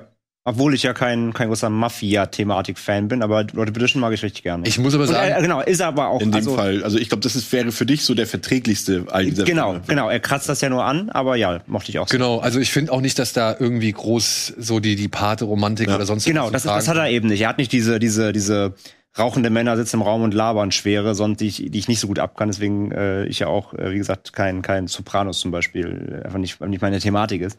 Aber ähm, den mochte ich auch, ja doch. Road to Perdition mag ich. Manche werden es halt nicht lernen. Nee, Nee, muss ich, muss ich durch. Muss ich durch. ist ja bald Weihnachten. Ja. So. Ich weiß nicht, ob wir den letzten Film. Ja, komm, den kriegen wir doch noch abgearbeitet. Ja, und dann heute der große. Nee, morgen. Morgen. Der große Start. Nee, der große Netflix-Film. Der teuerste Netflix-Film aller Zeiten. Landet jetzt bei Netflix. Er heißt Red Notice. Und hat halt drei sehr prominente Menschen in der Hauptrolle Die sehr viel Geld gekostet die haben. sehr viel Geld gekostet haben, jeweils 20 Millionen. Das heißt, von den 200 Millionen, die für diesen Film ausgegeben worden sind, dürft ihr 60 Millionen schon mal abstreifen für eben die Darstellergagen. Wahrscheinlich wird dann der Regisseur auch noch ein bisschen was gekriegt haben. Und dann ist das Ganze schon gar nicht mehr so viel Geld, das in den eigentlichen Film investiert worden ist, Und das macht sich meiner Ansicht nach auch ein bisschen bemerkbar. Aber bevor ich jetzt schon wieder die Geschichte erzähle, liebe Leute, worum ging's, Chris? Nee. Doch, komm. haben wir nicht gewettet. Nee, nee, nee, André. Äh, es geht um äh, im Grunde, ja, wie, auch wie so ein Film, ne? Wie erklärt man die Story, ohne jetzt schon wieder alles vorwegzunehmen? Es geht im Grunde um, ähm, äh, fange ich da an, wirklich, ist nicht einfach. Soll Fängt ich? man jetzt mit, hä? Soll ich? Mach du. Okay. Ich weiß nicht, wie ich jetzt anfangen soll. So, Wie willst du anfangen, ohne jetzt schon. Dwayne Johnson spielt einen FBI-Agenten namens Hartley, der auf der Jagd, Der schon länger auf der Jagd ist nach einem Kunsträuber, Gespielt von Ryan Reynolds. gespielt von Ryan Reynolds, namens Booth. Nolan? Nolan Booth? Keine Ahnung. Und zu Beginn des Films weiß Hartley, ey, ich weiß, wo jetzt Booth als nächstes zuschlagen möchte, denn er möchte das Ei der Kleopatra klauen. Und bei diesem Überfall er- gelingt es ihm, den zwar zu stellen, aber er, ja, und ihn dann auch, sag ich mal, irgendwann dingfest zu machen. Ja. Das Problem ist, es gibt noch einen dritten Mitspieler, nämlich eine Frau, die bislang nur als der Läufer oder eben Bishop, The Bishop bekannt ist, eben basierend auf der Schachfigur, und die die beiden Männer so ein bisschen gegeneinander ausspielt, weshalb die beiden irgendwann gezwungen sind, zusammenzuarbeiten, um auch noch, nachdem sie schon zwei Eier gefunden haben, das dritte Ei der Kleopatra zu finden. Und falls ihr euch fragt, das war eine Frau, was reden die da von Eiern? Es sind drei etwas größere Schmuckgegenstände, die ihr damals, war das Marc Anton? Äh, zum, zum, zur Ehe oder sonst Ja. irgendwas, so als Zeichen der Liebe geschenkt hat oder sonst irgendwas, ja. Und that's it. That's it. Und daraus entspinnt sich, ähm, Ja, okay, aber deswegen war ich gefragt, weil quasi an dem Punkt, dann, wo sie zusammenarbeiten, bist du ja auch schon irgendwie gefühlt 40 Minuten im Film oder 45, deswegen. geht. Ja, ja, doch schon. Aber gut. So Ich mag kann diese Referenzen heute. Zum Beispiel wieder Cleopatra, Gal Gadot. Ja, ja. Schon wieder, Das ist alles heute. Das ist alles eine Soße. Alles kommt zusammen in diesem Film. alles kommt zusammen in diesem Film. Aber jetzt sind wir beim Regisseur von Dodgeball und Ja. äh, Genau, das ist, ähm, wie heißt der? Rawson Thurber? ja, ja, Ja. ja. Sollte Ähm, der nicht eigentlich Division rausbringen? Was ist eigentlich mit dem Film passiert? Den sollte er eigentlich drehen. The Ja? Division. Ja. Da kam wahrscheinlich Skyscraper dazwischen und da haben sich Leute wahrscheinlich gedacht, hm, mal gucken. Rawson Marshall Thurber. Ich liebe ihn für Dodgeball, wirklich. Ich liebe Dodgeball über alles. Aber da Dodgeball ist steckt einer, leider nicht viel Dodgeball drin. ja, ist einer der Filme, die ich wirklich jederzeit gucken kann. Ich äh, finde ihn großartig. Hier sind die Millers, hat auch gemeint. Fand ich auch ganz nett. Ach, stimmt. war nett, ja. Der war auch noch für ein, so ein Mainstream-Comedy-Ding. Vor allem alles im Vergleich jetzt zu Red Notice, so muss man es ja sehen. Ja. Da, Muss man, na, muss man wirklich sehen. Aber komm, lass ihr mal, ich glaube, ich bin ein bisschen versöhnlicher zu diesem Ich Film. fange mal an, weil ich weiß, wie Chris Meinung ist. Ähm, ich hatte wirklich überhaupt nichts. erw- Ja, ich kenne deine Meinung schon, deswegen kannst du dann gleich draufsetzen oder nachsetzen oder, oder meins wieder auch schlau runterreden. Also ich hatte überhaupt keine Erwartungen. Ähm, ich habe den Trailer damals gesehen oder vor ein paar Wochen gesehen und war so, uff, ja, okay. Hm. Ähm, wirkte im Trailer schon sehr eben aufgeblasen, sehr, also sie wollen ja schon mit dem Budget flexen, mit den Darstellern flexen. Ich war so, ja, okay, mal gucken. Ganz unvorbereitet rein, aber war halt schon so eher auf, ähm, hoffentlich wird's nett, sag ich mal. Und der Film, finde ich, hat, ähm, hat ein gutes Tempo. Ich war relativ schnell erstmal doch drin und dachte mir, okay, das sieht alles, das sieht alles vernünftig aus. Ich mag ja prinzipiell auch die Darsteller. Ähm, habe aber auch relativ schnell schon gemerkt, so, okay, ähm, Mr. Mr. Johnson und Mr. Reynolds spielen halt wieder sich selbst quasi. Ne? Sie machen ihr Ding. Wir waren eben bei Fast and the Furious. Äh, äh, wenn man jetzt Johnson mittlerweile einfach von seinen letzten Filmen kennt, das kriegt man hier. Wenn man Reynolds jetzt vor allem seit Deadpool im Kopf hat, genau, das kriegt man. Ja, also ähm, und das ist das Ding. Das habe ich jetzt auch schon ein bisschen rausgelesen, so auf Social Media, als ich über Twitter mal den Film geschrieben habe. Das geht mittlerweile echt vielen auf den Sack. Was mich krass doch, also mich hat's fast gewundert, weil tatsächlich bei mir funktioniert's immer noch so. Also ich bin nicht mehr komplett so krass äh, drin wie jetzt zu Deadpool-Zeit. Natürlich, da war es ja irgendwie noch auch noch fresh und hat zur Figur besser gepasst. Aber ich mag seine Art von Humor schon. Aber ja, so langsam wird's halt dann doch zum Trademark und dann wird's auch irgendwann ein bisschen einfallslos leider. Und wenn man damit eh schon ein Problem hat, kann man direkt auch mal sagen, dann wird man bei Red Notice rein vom Humorlevel schon mal nicht die beste Zeit haben, denn man muss auch sagen, der Humor des ganzen Films fußt schon ziemlich krass auf Reynolds Humor. Ja, also ja. er ist schon der Karlauer Lieferer. Äh, Johnson macht's eher wieder auf seine, ne, auf seine charmante Art so. Ähm, und die einzige, die wirklich auch war, schauspielert, muss man sagen, ist halt Gal Gadot, die aber halt hier in dem Film auch leider auch natürlich sehr verschenkt ist, ne, weil ähm, Sie darf halt nicht so oft auftauchen. Sie darf A nicht so oft auftauchen, äh, auftauchen. Die beiden äh, Dudes haben dann doch deutlich mehr Screentime. Und gerade auch in den Actionsequenzen natürlich wird eher mit ihnen gearbeitet. Ähm, ja, und wenn wir da schon dabei sind, die fand ich jetzt für dafür, dass es halt geheißen hat, wir machen jetzt hier den, das Riesending auf und Budget ohne Ende. Die haben mich echt underwhelmed. Und ich wollte es vorher nicht schon spoilern, weil aus dem Trailer schon gesehen hat, einen Supercut gesehen hat, ähm, wo du über die Szene gelacht hast, wo die Rakete durch den Heli durchfliegt quasi. Ja, aber dieser ganze Gefängnisausbruch im Schnee mit dem Heli. Äh, ich war so, äh, okay, ich habe vor irgendwie drei Wochen Black Widow nachgeholt. Äh, gleiche Szene fast komplett vom Setting her so. Ähm, das muss ich sagen. Also gerade in der Action hat mich der Film echt äh, enttäuscht oder war ich sehr underwhelmed. Ich glaube, das, was mir am Film am besten gefallen hat, war dann tatsächlich, also abgesehen vom Tempo, dieser Abenteuer-Appeal. Ich fand, der Film hatte mehr Abenteuer, also es war so fast, also nicht, nicht auf der, nicht auf der Mystery oder, oder Verschachtelungsebene, aber so ein bisschen äh, hier National Treasure. Ja, es ist halt ne? National Treasure 2.0. Genau, aber, aber, aber Oder 8.0 an- oder ich, ich sag mal so, es war auch aber auch nicht so viel da, dass ich es so richtig geil fand. Aber ich sag mal so, der Film hat mehr Abenteuerinhalt, als der Trailer zu dem Uncharted-Film jetzt schon verspricht. Also, äh, weiß ich nicht, mal gucken. Also, auch da nur der Trailer bisher natürlich raus, aber den Adventure-Part von dem Film fand ich eigentlich ganz nett und dieses, wir reisen um die Welt und wir haben so viel, so viele Location-Wechsel.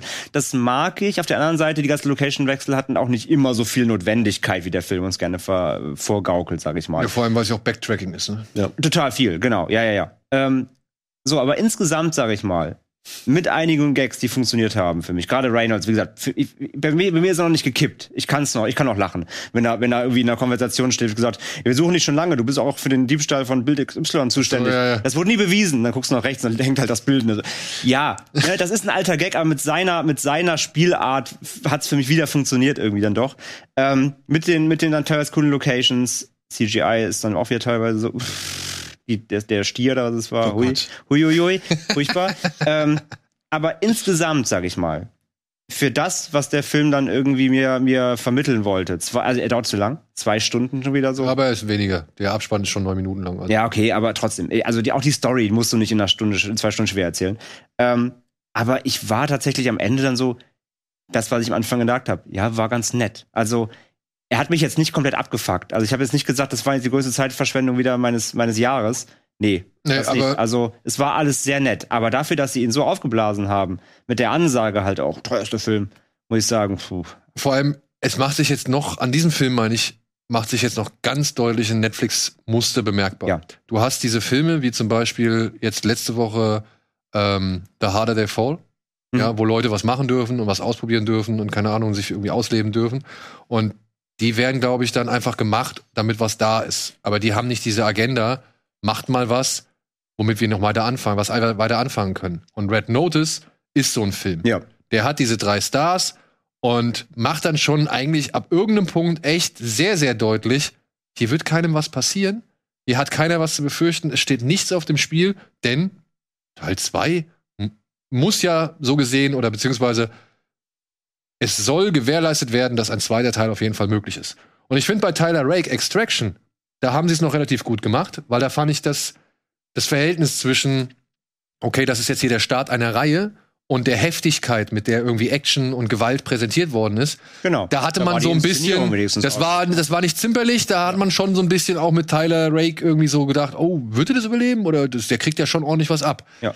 Hier nicht eine Sekunde Angst um irgendwen oder irgendwas. Das hat ja schon so, so Juggle Cruise aus. du merkst es ja schon am Line-Up. Du hast diese, guckt euch allein das Poster da nochmal an. Das sind drei aktuell, würde ich mal sagen, ebenbürtige Stars. Ja. Und, und äh, da lässt sich A keiner rausschreiben aus dem Skript durch irgendwie einen Filmtod oder sowas, weil Fortsetzungen potenzielle und so weiter und so fort und, und ja, passiert einfach nicht. Siehst du schon am Poster, dass davon Ja. keiner stirbt. Aber ähm, ich fand, du hast es eigentlich schon gut auch für mich begründet, warum ich den Film schlecht finde. Danke dafür. Ja, nur weil, weil ver ver verzeihlich am Ende. als Ja, ich meine, ich muss auch sagen, ich fand den Abenteueranteil überraschend. Ja. Aber ich muss dann halt auch echt sagen, mir gehen solche Szenen mittlerweile echt auf den Keks. Wie auch schon bei Kevin hier allein zu Mhm. Haus 85. ähm, so halt auch bei National Treasure 2.00, ja, ne?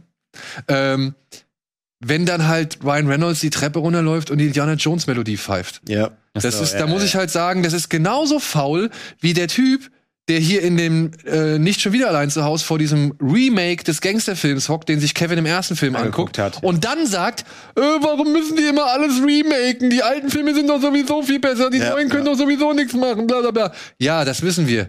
Danke, dass du deinen Scheißfilm nochmal selbst rechtfertigst, ja. Das macht trotzdem nichts daran besser, dass du halt einfach Scheiße ablieferst. Die, man, man, es ist scheinbar irgendwie ein aktueller Trend, dass gerade eben diese Blockbuster-Filme immer alle diese Metaebene aufmachen müssen oder dieses Selbstreferenzielle und sowas. Und das äh, muss nicht jeder Film haben. Das war ja mal was Besonderes vor vielen Jahren, aber mittlerweile hat das ja irgendwie gefühlt jeder Blockbuster, damit man auch immer sagen kann, ja, wir machen jetzt zwar Quatsch, aber guck mal, wir meinen das gar nicht Wir so wissen ernst. das so. ja. Wir wissen das Zwinki, ja. Zwinki, das, ja, das rechtfertigt dann den Quatsch des Films. Und da kann man über Fast and Furious meckern, wie man will. Die machen das aber richtig. Die machen das anders als vergleichsweise jetzt hier Red Notice oder halt nicht schon wieder allein zu Hause. So, also, oder Ja, weil sie ihren Quatsch auch immer wieder übertrumpfen und zeigen, dass sie sich ja nicht auf den letzten Quatsch ausruhen, sondern ja, aber weil sie, weil sie halt auch nicht noch mal irgendwie, ja, wie bei jetzt weiß ich nicht, bei Civil War, wenn dann Spider-Man noch eine Star Wars Referenz bringt und sonst irgendwas, Ja. das, das lassen die alle weg. Hm. Weißt du, also da gibt's nicht so diese Verankerung oder Verästelung in die Popkultur, die Hm. jeder kennt, sondern die bleiben für sich. Reihe. Ja, Ja, die beziehen sich auf sich. Und in Ryan Reynolds, der Indiana Jones pfeifend da so eine Wendeltreppe in so einen mysteriösen Lagerraum runtergeht, so, ja, tut mir leid, ey. Das habe ich mir schon vorher gedacht, das musst du mir jetzt nicht noch mal auf die Nase Ja, ja, ja. So dieses, guck mal, wir kennen alle eure Lieblingsfilme. Das, das finde ich halt. Wie gesagt, das, das, das Ding ist halt, das ist wirklich so ein Film, das ist halt kein Film, das ist wirklich Content. ja. Das ist Content. Das ist ein Film, der ist gemacht für ein Publikum, das bei Netflix halt sich einen Film anmacht, nebenbei TikTok scrollt und mit einem Auge zuguckt. Und das reicht vor allem, das ist das Schlimme. Ja. Wenn du da mal eine halbe Stunde, wenn du, nicht eine halbe Stunde, aber wenn du, wenn du da mal fünf Minuten weghörst, ist scheißegal. Bei dem Film hatten mehr Datenanalysten was zu tun als irgendwelche Kameraleute. Ja, das glaub ich auch. Das ist wirklich so. Da wurde Ja, alles ja. ausgewertet, welche Stars brauchen wir, welche sind in den letzten drei Ja. Jahren, haben am meisten eingespielt und so weiter. Und die sollen genau das bitte spielen, was, Was wir bestellt jeder- haben, was was jeder in den von den großen Filmen kennt. Genau, und das ist so eine Fließbandware, dieser Ja. Film. Das ist unfassbar, wirklich. Aber wie Also- gesagt, für dieses Publikum funktioniert der auch. Ey, aber wie gesagt, auch- ist auch nur. Ich, ich Ja. habe gedacht, so das ist ein Film. Ich glaube auch deswegen, wenn ich jetzt sage, der Film ist schlecht, denn das Ja. ist nur wirklich rein aus meiner Ja. Filmgeschmacksmeinung äh, entsprochen. Aber ich sage, Leute, die wirklich jetzt nicht häufig ins Kino gehen, Leute, die auch jetzt keine große Filmsammlung zu Hause haben, die wirklich sagen, ich gucke mir am Wochenende meine zwei Filme auf Netflix an und das war's dann wieder für die Woche und lese auch nicht weiter nach Die und alles drum und dran. Für die ist der Film gemacht, die sagen, cool, auch ein Blockbuster für mich, den ich zu Hause gucken kann. Und das war's. Ja. Aber Ja. das wird das ist nicht despektierlich gemeint. Ne? Nein. ja- Nein. Ey, Fire and Forget, Ja. ja, leicht konsumierbare Action, leicht konsumierbare Actionunterhaltung mit eben den ansprechenden Gesichtern, wegen, wegen denen man sich sowas anschaut. Aber ja, bei mir bleibt da auch nicht viel mehr hängen als Bei Net. mir bleibt nur ein einziger Gag hängen. Oh. Spoil ihn jetzt nicht, aber ich sag nur Ed Sheeran. Ja, dem Fall, das war, nee, das ist genau das, was Daniel eben gemeint hat. Da musste ich- genau das da- ist da dasselbe. Das fand ich furchtbar. Ja, ich, ich musste Fand ich mega lachen. Ganz furchtbar. Ja, mega lachen. das war, nee, das war genau das, was Daniel eben kritisiert hat. Ich Genau das ist diese Der, Szene. das ist der einzige, das ist das einzige, was mir hängen geblieben Viel besser ist die Szene, als The Rock mit seinem Sportwagen da gerade losfährt und in diese Eiswagen rammt. Den, die einzige Szene, in den der ich Gag gelacht fand habe. ich gut. Ja. Wo ich gedacht habe, Leute, Produktplatzierung wirklich hardcore dreist. Aber dann so das draus Ja. zu machen, das fand ich dann wieder lustig. Das fand, das war, da musste ich auch sagen, ach guck mal, gehen Sie jetzt vielleicht, ne? Schaffen Sie es? Aber leider, nee, schaffen Sie da nicht. Also das ist, war so ein Lichtblick unter, unter viel, vielen äh, dunklen oder viel, was heißt Schatten? Aber nein, es war halt Belanglosigkeit oder, Ja, oder das war alles belanglos. oder sag ich mal, Hinplätscherigkeit. Ja. Sagen wir es mal Ja. so. Ja. Und Aber ich muss, muss mal sagen, also wenn ihr aus einem zwei, aber nicht ganz zwei Stunden, aber ne, ungefähr zwei Stunden Film, zwei, nur zwei Szenen hängen bleiben, ist auch schon bezeichnend. Ne? ja, ja. So. Ich würde sagen, wir machen einen kleinen Break. Ja, auch aus, äh, sag ich mal, ähm, Um den Cut zu setzen zwischen äh, Qualität und Quantität. Zum einen das und halt auch nochmal eine genauere Trennung zwischen Kinostart und eben Streamingstart zu machen. Einen kurzen, eine kurze Schwarzblende und wir sind sofort zurück.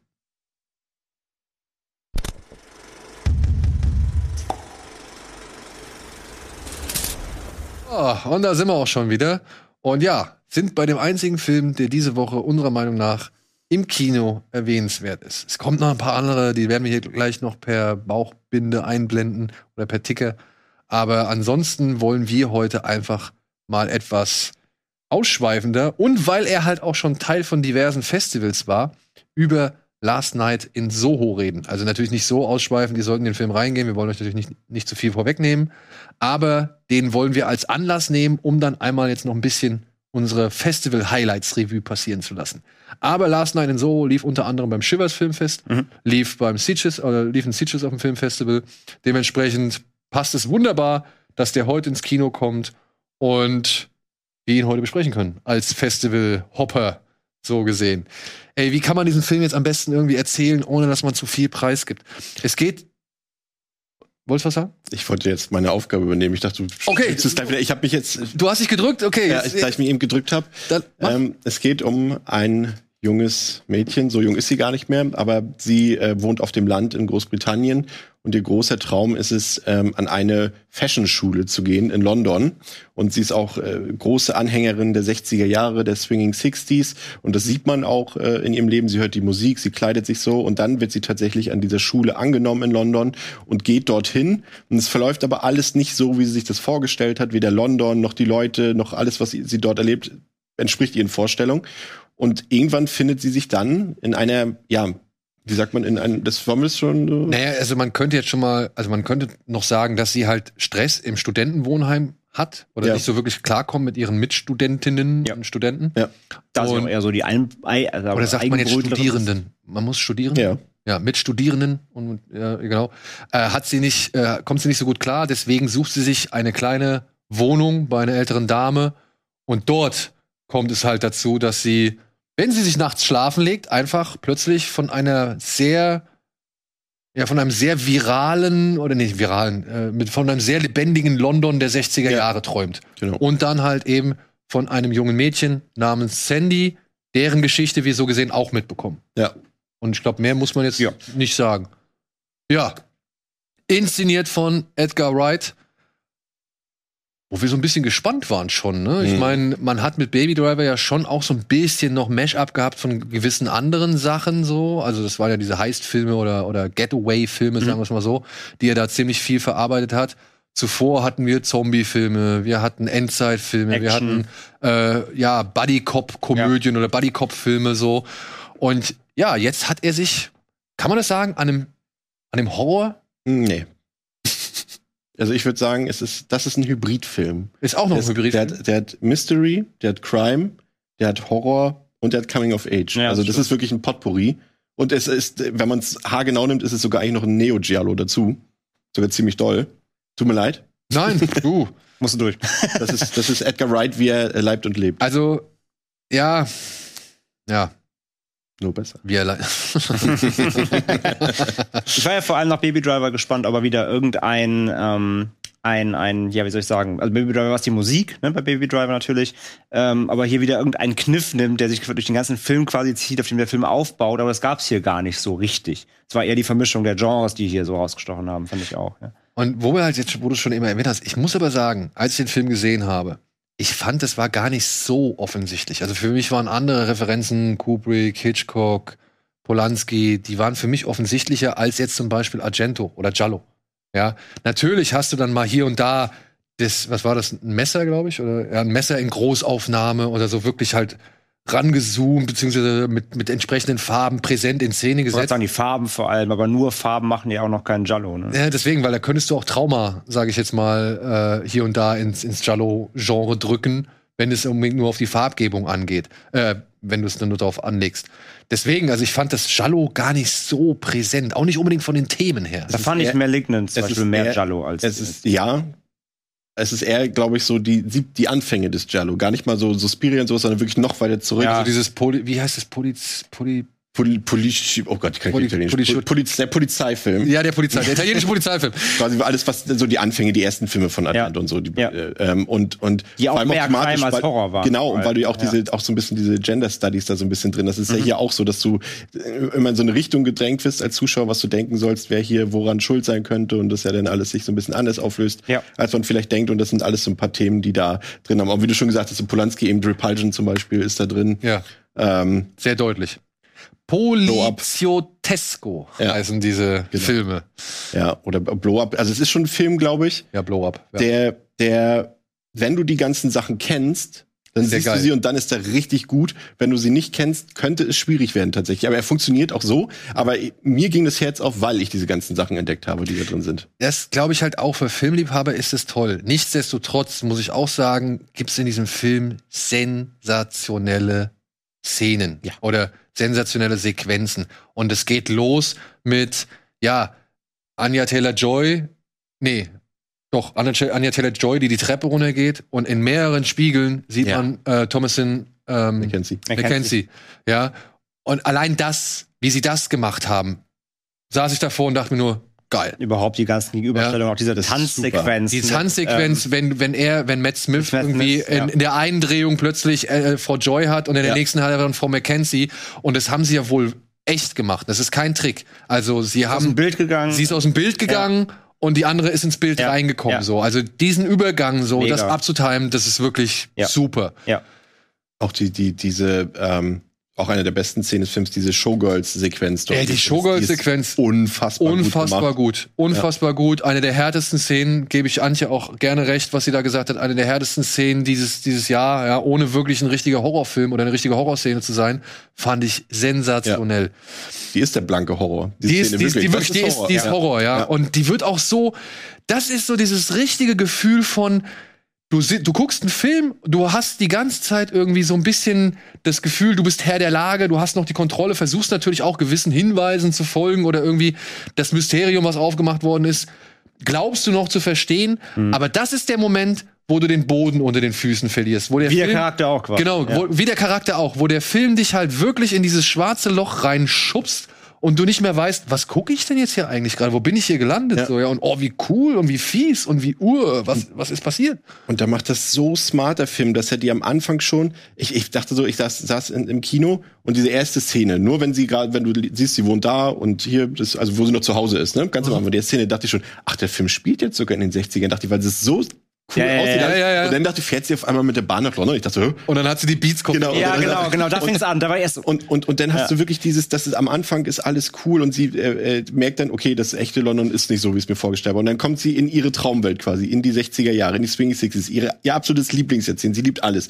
Die Mode, die Musik, die Leute, alles. Und, und, und der Film lullt dich auch damit ein und sagt, guck mal, wie schön das hier ist. Das ist alles viel besser, als es heute ist. Und dann sagt er dir, Leute, darum geht's in diesem Film nicht. Ich will euch jetzt hiermit sagen, Nostalgie ist Müll.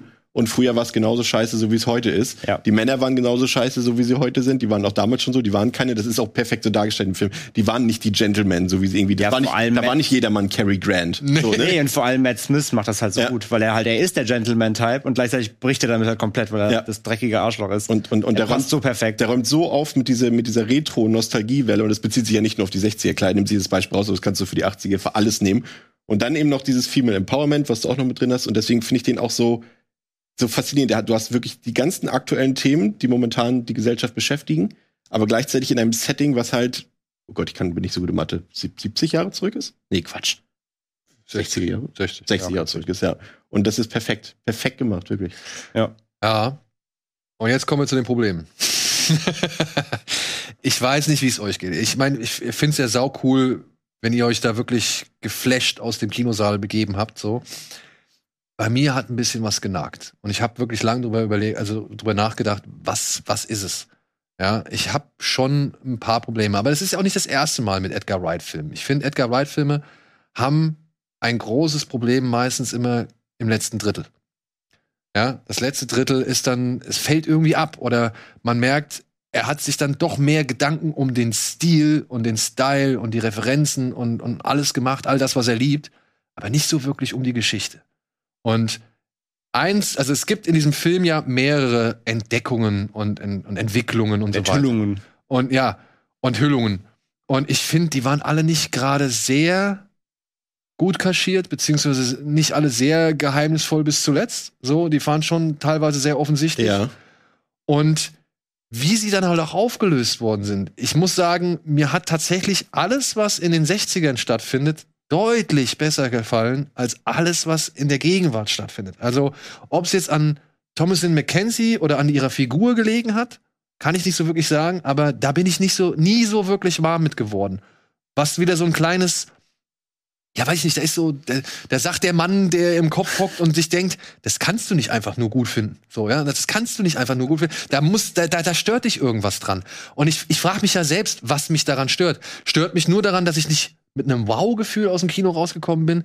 Oder stört mich vielleicht doch, dass Edgar Wright sich am Ende dann nicht so wirklich viele Gedanken gemacht hat, wie man diese Geschichte auch mit einem Wow-Effekt zu Ende erzählt, sondern eher Aber das, handelsüblich. das sind die Vorbilder, von denen wir gesprochen haben, weil die referenziert er ja dort komplett, weil da sind wir ja auch wieder beim Jallo. Das ist eben genau das. An dieser Stelle überlegst du, weil du, du hast, glaube ich, angefangen, irgendwie nachzudenken, macht das überhaupt Sinn, wie das Nee, nee, nee, es geht nicht um, es geht nicht um die Plausibilität. Okay. Darum geht's mir nicht.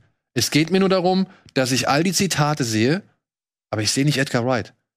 Verstehst du, was ich meine?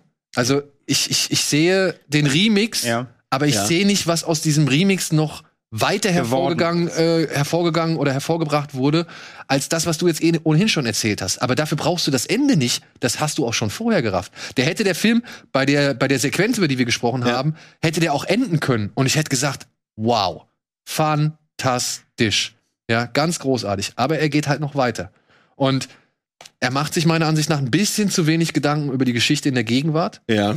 und bringt die mit ein bisschen zu altbekannten Bildern und Motiven dann halt. Wenn er versucht, wirklich Horror zu sein, Das das, ist ist, der das Punkt. schlechteste Teil oder der, der nicht so gute Teil, weil er dann alles, was er explizit an Horror dann zeigt, also was, was man jetzt als normaler, wie sagt man das jetzt? Also, wir haben ja eben schon gesagt, die Showgirl-Szene ist eigentlich der Horror, Ja. aber was jetzt offensichtliche Horror ist, da funktioniert der Film am wenigsten, wenn er dann wirklich die Szenen bringt, wo du denkst, ja, das haben wir alles schon. Der Horror-Horror. Der Horror-Horror. Das ist halt, das kombiniert halt beides. Also bei mir ist es nicht Mackenzie, auch nicht ihre Figur, bei mir ist das Umfeld. Wie du sagst, im letzten, im, im zweiten Drittel lang quasi, im letzten Drittel, ähm, da kommt dann so ein Part, da kommt dieser Crime-Part so ein bisschen raus. Was eigentlich, was ich eigentlich cool fand. Aber wie er es ausspielt, dann fängt sie an irgendwie halt, weil sie wissen will, was sehe ich denn da immer? Was ist denn da früher passiert? Dann fängt sie an, so einen Recherche-Part zu machen, wo sie in die Bibliothek geht. Man hat wieder diese, ne, diese alten Zeitungsmaschinen, wo sie die ganzen Artikel durchguckt. Das war, das war so konventionell, weil du davor, das liegt aber auch ein bisschen leider an, natürlich an den Abläufen des Films, weil du an dem Punkt bist du von diesen ganzen 60s-Szenen so geflasht, weil die bunt sind, weil die laut sind, weil die schockierend sind, weil die schön sind. Ein Rausch. Genau, weil Ja. du in so einem Rausch bist und dann kommst du wieder ins Jetzt und in diese, in diese Wirklichkeit und dann in diesen erstmal sehr geerdeten Ermittlungspart. Und das ist natürlich erstmal so ein bisschen ernüchternd dann. Und dann setzt ja, wie du sagst, dieser konventionelle Horrorpart ein. Mit irgendwelchen Händen, die aus dem Boden kommen, mit Schattengestalten. Und da war ich dann auch so, das ist jetzt dein Horror? das sind halt das, die da Geister der Vergangenheit, die Ja, das, Ja, die Symbolik, aber er zeigt sie dann auch die, so, wie es die klingt. Symbolik ist total in Ordnung. Aber trotzdem, da habe ich dann gedacht so, come on, Edgar, Da wär musst du weniger- mir, da musst du mir entweder weniger mehr oder dann denke ich mir aber, da musst du mir doch ein bisschen mehr bieten. Also Ja, da ich, da musst du mich das- ein bisschen mehr und das meine ich. flashen auf der Horrorebene. Das meine ich, das, das ist vielleicht, wenn das ein anderer Regisseur Ja, gewesen wäre, da wär ich hätte man vielleicht gesagt, feiner mit gewesen. da hätte man wahrscheinlich gesagt, wow, ja, geil, geiler Typ, will ich auch behalte ich auf der Uhr, will ich das nächste, Ja. den nächsten Film von sehen.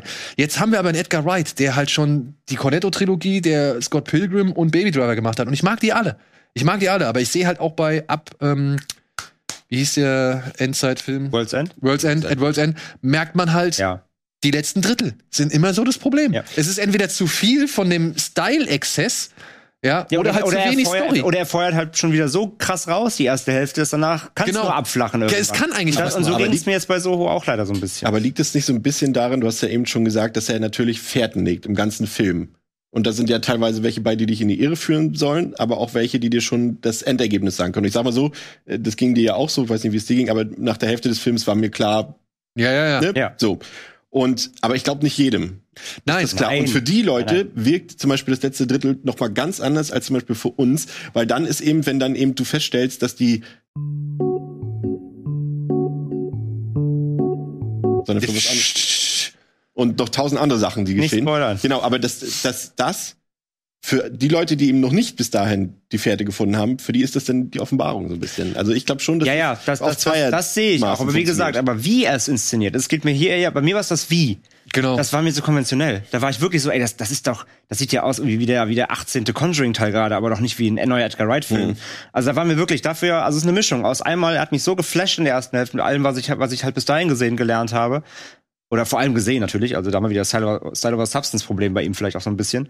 ähm, dass es A, Ernüchterung war, so eine Inszenierung, dann geht sie in die Bib und ja, okay, jetzt recherchiert sie da, dann davor war halt so ein pom pom pompöses Filmerlebnis, dass ich dann so ein bisschen erstmal so, okay, äh, erstmal wieder geerdet werden, das war eine Sache. Aber wie gesagt, dann kommt aber eben dieser, dieser konventionelle Horrorpart rein, wo ich halt bei ihm einfach wirklich mir gedacht habe, ich verstehe deine Botschaft, aber da musst du mir ein bisschen mehr geben. Da musst du mir irgendwie mal was, also da erwarte ich bei dir was Besondereres als, als das gerade. Das war mir zu normal für ihn schon eigentlich. Ja. Und was halt das Ding dann auch ist, ich habe mir extra nochmal Repulsion angeguckt, ne? Weil die Filme oder halt auch wirklich, guck dir ein Profondo Rosso an, guck dir ein Opera an, guck dir ein, ein Suspiria an. Die Filme, die pulsieren noch irgendwie anders. Die, die leben noch irgendwie Aber die richtig. meint er nicht, glaube ich. Er meint eher, glaube ich, so eine Sachen, so, die er da rennt mit sowas wie, wie hieß denn der noch nicht? Blowout, heißt Blowout oder Blow, Blow Up. Blow Up. Und, und, und so eine Sachen. Und ich finde, das ist schon zu weit nach, nach ähm, Nee, zu aber, modern, was die, die Zitate, die du jetzt bringst, glaube ich. aber Ekel ist von 67. Nein, ich meine jetzt Suspiria zum Beispiel. Ja, okay, ich will jetzt auch nicht so Suspiria, will ich auch nicht wirklich als direkten Vergleich nehmen. ne? Den könnte man halt nur äh, noch mal ranziehen, um zu sagen, wie wirr Dario Argento-Filme teilweise sein können und dass man sich davon nicht abschrecken lassen soll. Das Wirre ist auch nicht mein Problem. Mein Problem ist halt, dass ich außer seinen Vorlieben, außer der Liebe für die Altmeister, die er da irgendwie zelebriert, nicht mehr so, nicht wirklich mehr hab. Ja, und, und er, er schafft da meiner Ansicht nach nicht das, was die damals alle oder was die Leute halt irgendwie erschaffen haben. Also die haben ja, das, das, da war ja eine gewisse Rotzigkeit immer dabei. Da war ja irgendwie ein, ein, ein Schmierfilm so gesehen. Ja. Der ist dabei rausgekommen. Und hier haben wir halt keinen Schmierfilm, sondern wir haben hier ein Hochglanzprodukt, das gerne ein Schmierfilm wäre. Oder beziehungsweise das Schmierfilme liebt. Sagen wir es mal so, ja. Und das ist, glaube ich, so ein bisschen das, was mich immer noch irgendwie, ja, zu der, zu der völligen, also abhält von der völligen Begeisterung. Das ist, glaube ich, wieder dieser Gedanke, dass das ein Hybridfilm ist, das störend für dich, weil er dann ja gleichzeitig uns noch, das ist ja das, was ich wiederum fantastisch finde, dass er gleichzeitig ja diese, diese Swinging Sixties dekonstruiert. Ja, das ist nicht, das finde ich auch cool. Aber sie ja gleichzeitig wiederum auch liebt. Ja, ja. Das ist ja zum Beispiel, der, der Soundtrack ist fantastisch in dem Film. Ja. Du hast, hast echte, wirklich echte Legenden aus den 60ern, Dia- Diana Rigg, Terrence Stamp und so weiter. Und damit sagt er ja auch gleichzeitig, guck mal, ich habe die Leute auch alle dabei und ich finde das auch geil. Und das ist dann aber, dann muss es auch wieder geil aussehen und dann hast du dieses Schmierige wieder nicht mehr drin. Und das steht sich so ein bisschen im Wege. das steht sich im, ja, Ja, Ja, das ist, meine aber ich. das ist ja die, das ist ja das zweischneidige Ding bei dem Film halt. Er feiert's ja ab und will gleichzeitig die Verklärung anprangern. Ja, also genau. es ist ja so, er sagt zwar, es ist eigentlich cool, aber auch halt nicht. Beziehungsweise nicht alles darin war cool. Und das Gleiche ist ja dann quasi in der zweiten Filmhälfte, wo er dann eben die, die Fährten zu Ende führt, wo du ja dann auch langsam verstehen sollst, was daran nicht cool ist. Aber wie gesagt, das war mir einfach zu konventionell am Ende. Und das, das habe ich beim Edgar Wright einfach, da habe ich mehr Knall erwartet. Und Mir halt so. konventionell, ne, nur noch, noch mal zur richtigen Einordnung, ja. Konventionell mag jetzt hart klingen. Ja, natürlich. Es ist aber halt das noch ist halt noch ein Edgar Wright-Film, der Ja. halt wirklich drei Klassen besser in der Inszenierung Wir reden hier ja auch auf einer Kritik auf sehr hohem Niveau. Ja. Also ich mag den Film sehr und ich empfehle dem auch jedem. Deswegen, also wir reden hier von einer sehr hohen Messlatte, Ja. die aber bei ihm nun mal, die hat er sich selbst gelegt und die muss er dann auch ganz erfüllen. Das hat er bei mir nicht ganz geschafft halt am Ende.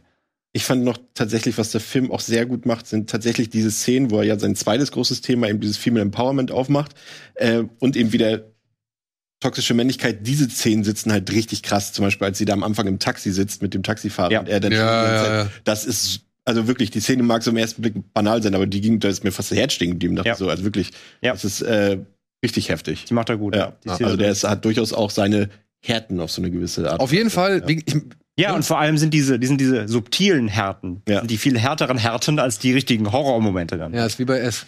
Da waren die Real-Life-Horror-Momente auch intensiver als die übernatürlichen, die Clown-Momente. Ja. Aber trotz allem, wirklich, sollte man sich im Kino anschauen, allein für all das, wie es aufgezogen wird. Und vielleicht geht man mit dem Wow-Gefühl raus, vielleicht geht man aber auch einfach nur mit dem Gefühl raus, war ein guter Film. Darf ich noch ein Statement abgeben? Ein ganz kleines? Mach. Für mich ist es tatsächlich vielleicht sogar der beste Film des Jahres, auch wenn es jetzt im ganzen Gespräch nicht rumkam. Also ich fand bei, bei, bei Edgar Wright wirklich nur noch hat Fass, so auf dem Limit. Ansonsten ist es für mich wirklich, also Ja. Dune ist, hat irgendwie schon eine Sonderstellung dieses Jahr, aber der ist eigentlich mein persönlicher Ja. Ding bisher. Ja, aber ist doch cool, ist doch cool. Wie gesagt, ich will ihn auch nicht, also ich würde niemals behaupten, dass der Film schlecht ist. Nein. Ich will nur sagen, dass er mich nicht so begeistert hat, wie ich es eigentlich ge gedacht oder gehofft hatte. Ja, das letzte Fünkchen hat bei Ja, mir auch das- gefüllt. der- ja, genau, der aber letzte- Trotzdem. Unbedingt rein. Allein für die Bilder auch hier Ja. wieder. Der gehört die Leinwand, der Und auch, ne, Anja Taylor-Joy und, und Thomasin McKenzie, wirklich gespielt. Matt Smith, äh, Terrence Stamp, Diana Rick, also wirklich alles gute Leute. top gespielt, ja. Und äh, da gibt's wenig Ausfälle. Ich, ich meine, Steven war zum Beispiel nicht so wirklich, der hat gemeint, mir ging die Stimme von Thomas McKenzie irgendwann richtig auf den Sack.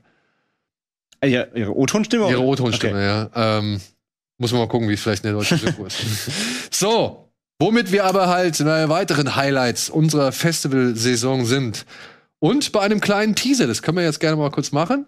Der André und ich, wir waren nämlich Anfang Oktober in Wien. Da ging unsere Festivalreise nämlich los beim Slash äh, Festival.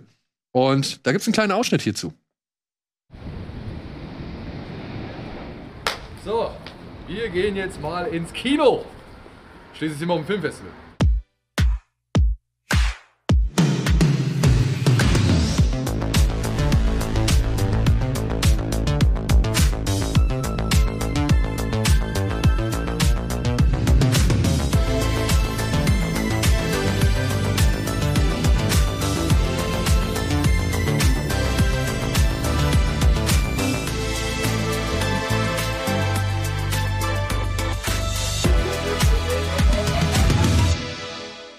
Einem Faun mit einem Dildo gesegnet zu werden. Ja, ge- gepimmelt. Gepimmelt.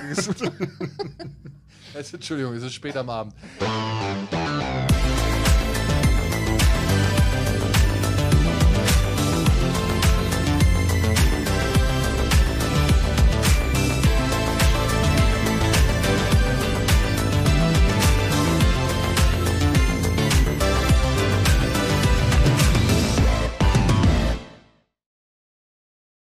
Ja, so, das war ein erster Anheizer für unsere Erlebnisse in Wien.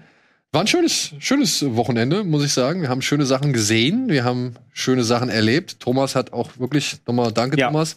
Äh, schön zusammengeschnitten erstmal. Am Sonntag gibt's auf dem Kanal das eigentliche Video, was vielleicht ein bisschen länger sein wird und wo Jörg Buttgereit nochmal genau erklärt, warum er mit dem Dildo gesegnet worden ist. Ähm, die Leute wüssten, wie oft wir diese Szenen gedreht haben, allein wie oft wir aus dem Hotel rausgegangen sind, immer wieder reinkommen mussten und die Leute an der Bar schon so, was machen die ja, was haben die Idioten da gemacht? Ja. ja gut. War schön. Aber ja.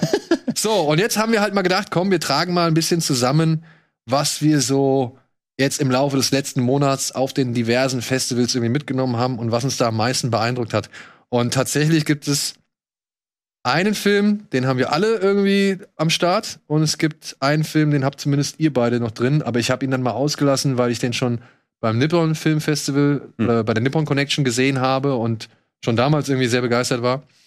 Aber ja, fangen wir doch mal mit dem Film an, den wir alle drei genannt haben, weil das Ja. wäre so, glaube ich, dann äh, wahrscheinlich der Winner, Konsens. der Konsens oder der große Gewinner dieser kleinen Mini-Umfrage. CIA. Und zwar CIA.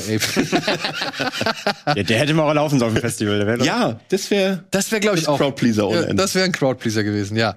Und da wären wir nun bei The Innocents. Ein Film über eine ja, Hochhaussiedlung und mehrere Kinder, die mit mehreren Fähigkeiten, sag ich mal, eine gewisse, wie soll man sagen, nicht nur körperliche, sondern auch mentale Beziehung Ja. miteinander eingehen. Ja, also die, die sagen wir so, die mental miteinander verknüpft sind und dann aber jeweils noch eigene Fähigkeiten haben.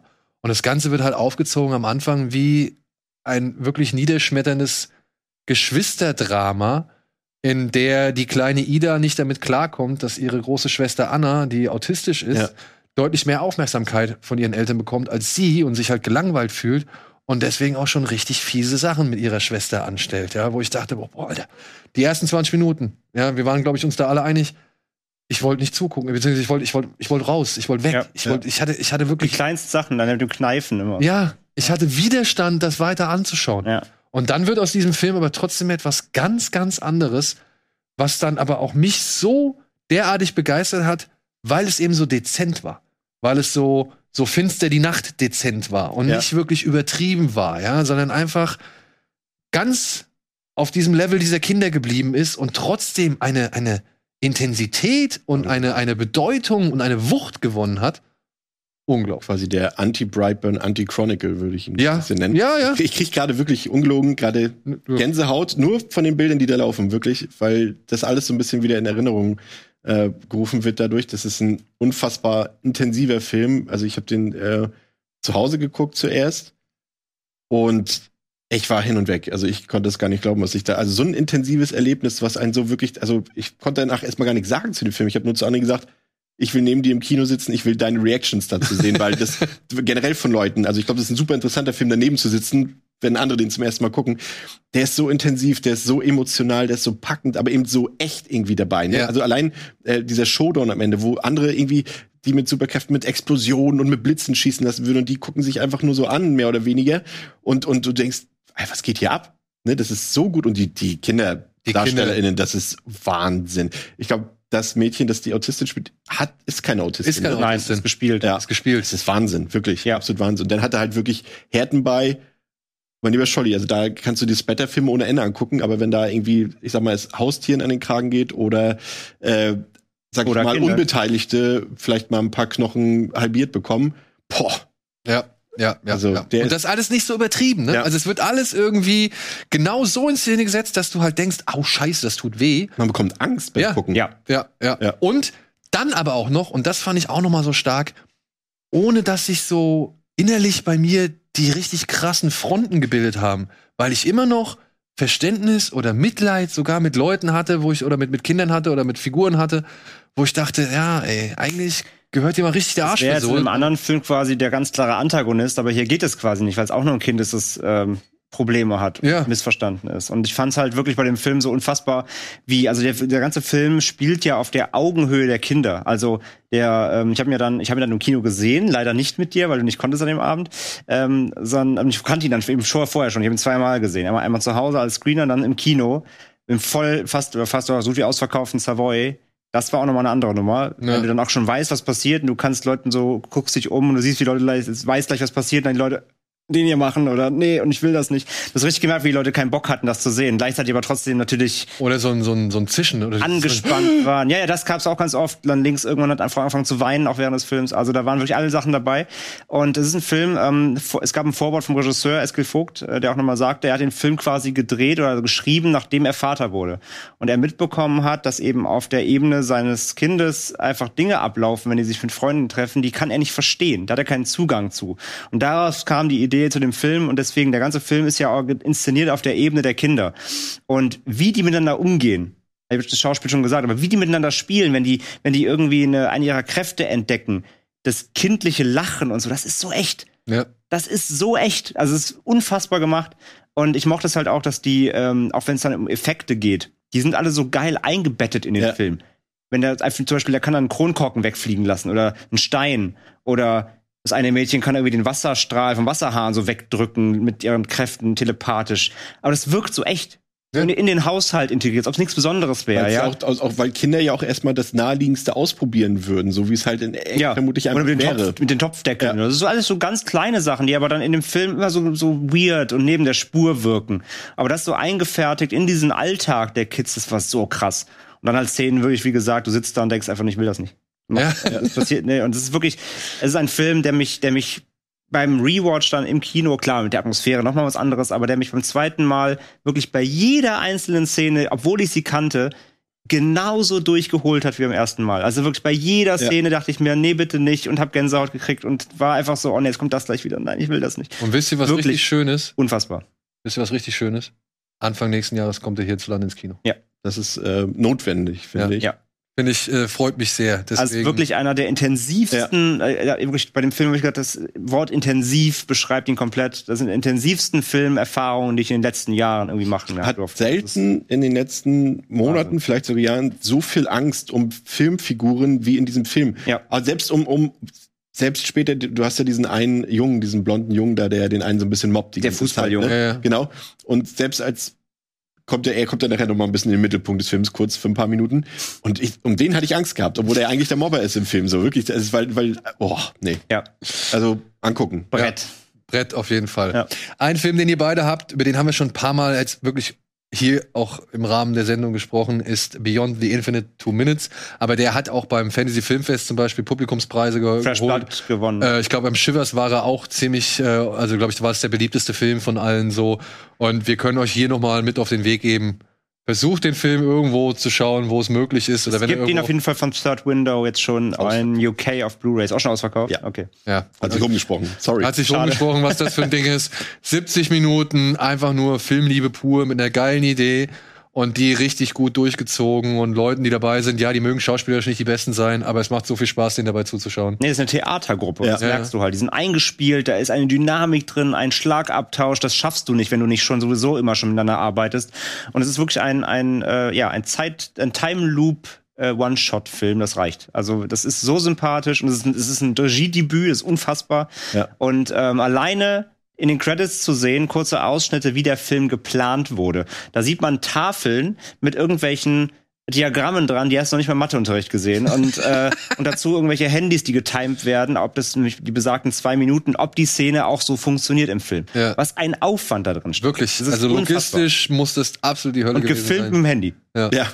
Ich finde, also, das sympathisch, kreativ und dynamisch. Das sind die drei Wörter, Ja. die mir bei dem Und wie du Film in deiner. Letterbox-Kritik ja auch geschrieben hast, du brauchst eben nicht eine, Mil- äh, 10, 200 Millionen, um, um einen geilen, sympathischen Der Film zu sehen. Anti-Tenet, ne? Ja, der, Der Anti-Tenet. ja, es ist ja wirklich so. Aber das ist wirklich, ich konnte, ich habe den jetzt wirklich auf dem Fantasy Filmfest zum ersten Mal gesehen und André hatte ja schon immer vorgeschwärmt. Ich dachte so, okay, Zeitreise ist jetzt auch nicht so mein Ding. Und dann hat der Film angefangen, nach zwei Minuten dachte ich, das ist ja absolut irre, du was die drin? da auf die Beine gestellt haben. Ja. Diese Idee alleine schon, äh, die habt ihr ja wahrscheinlich hier schon ein paar Mal Ja, ja. geschildert, ne? Ah, Das ist Zucker. Ja. Zucker. Das ist Kinoliebe. Das ist, Das ist genau, genau. Also, falls ihr keine Ahnung habt, in der letzten Folge haben wir, hat Kevin nochmal drüber gesprochen. Wir haben bei diversen Genre Gulasch und so weiter schon auch drüber gesprochen. Also, Gucken. Äh, gucken, gucken, gucken.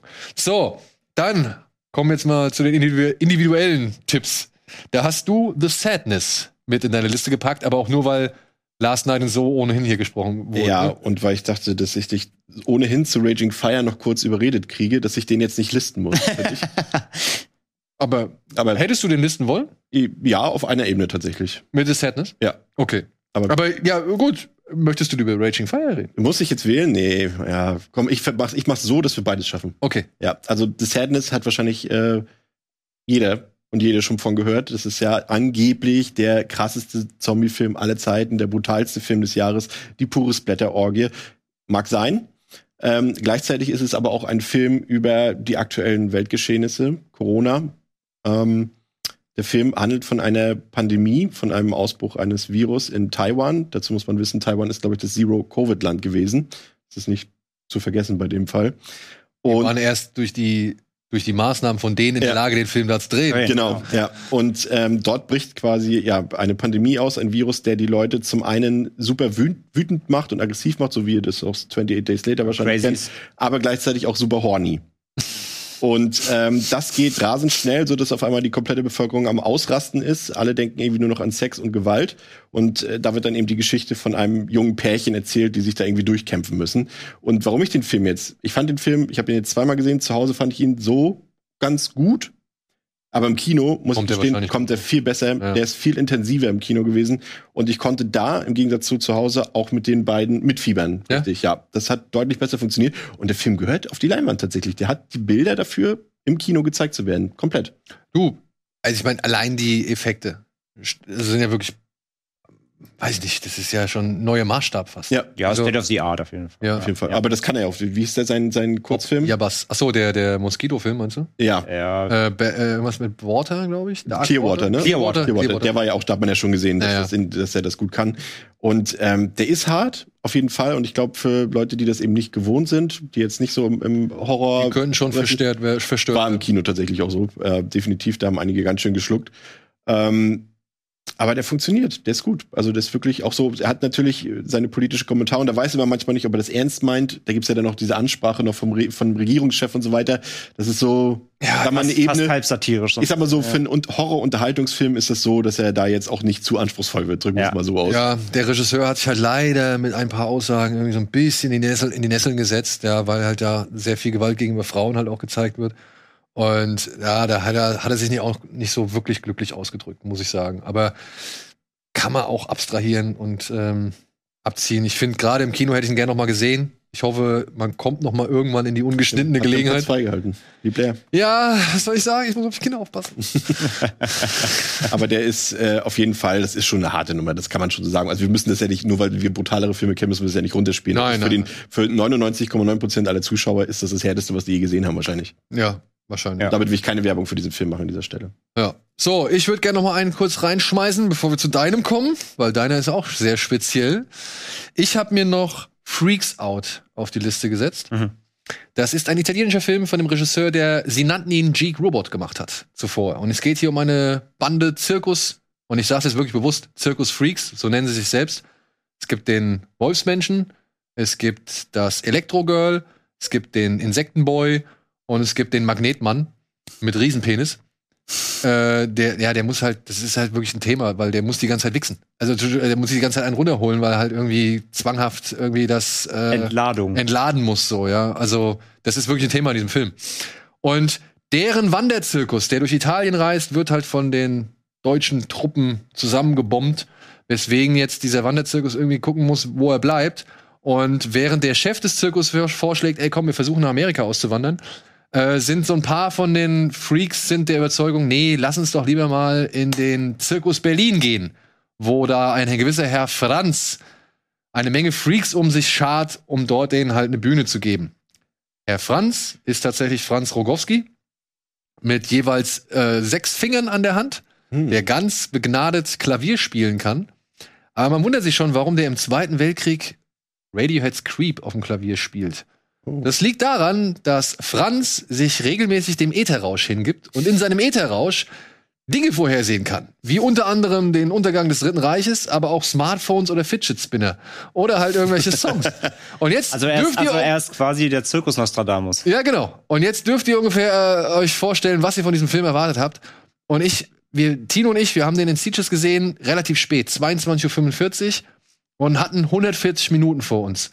Und wir dachten nur so, oh Mann, hoffentlich wird das was. Bitte werd kein Freaks. ja, hoffentlich, ja, wird kein Freaks, hoffentlich geht das gut. Ey, wirklich, und es war eine der schönsten Kinovorstellungen, die ich dieses Jahr mitgemacht habe.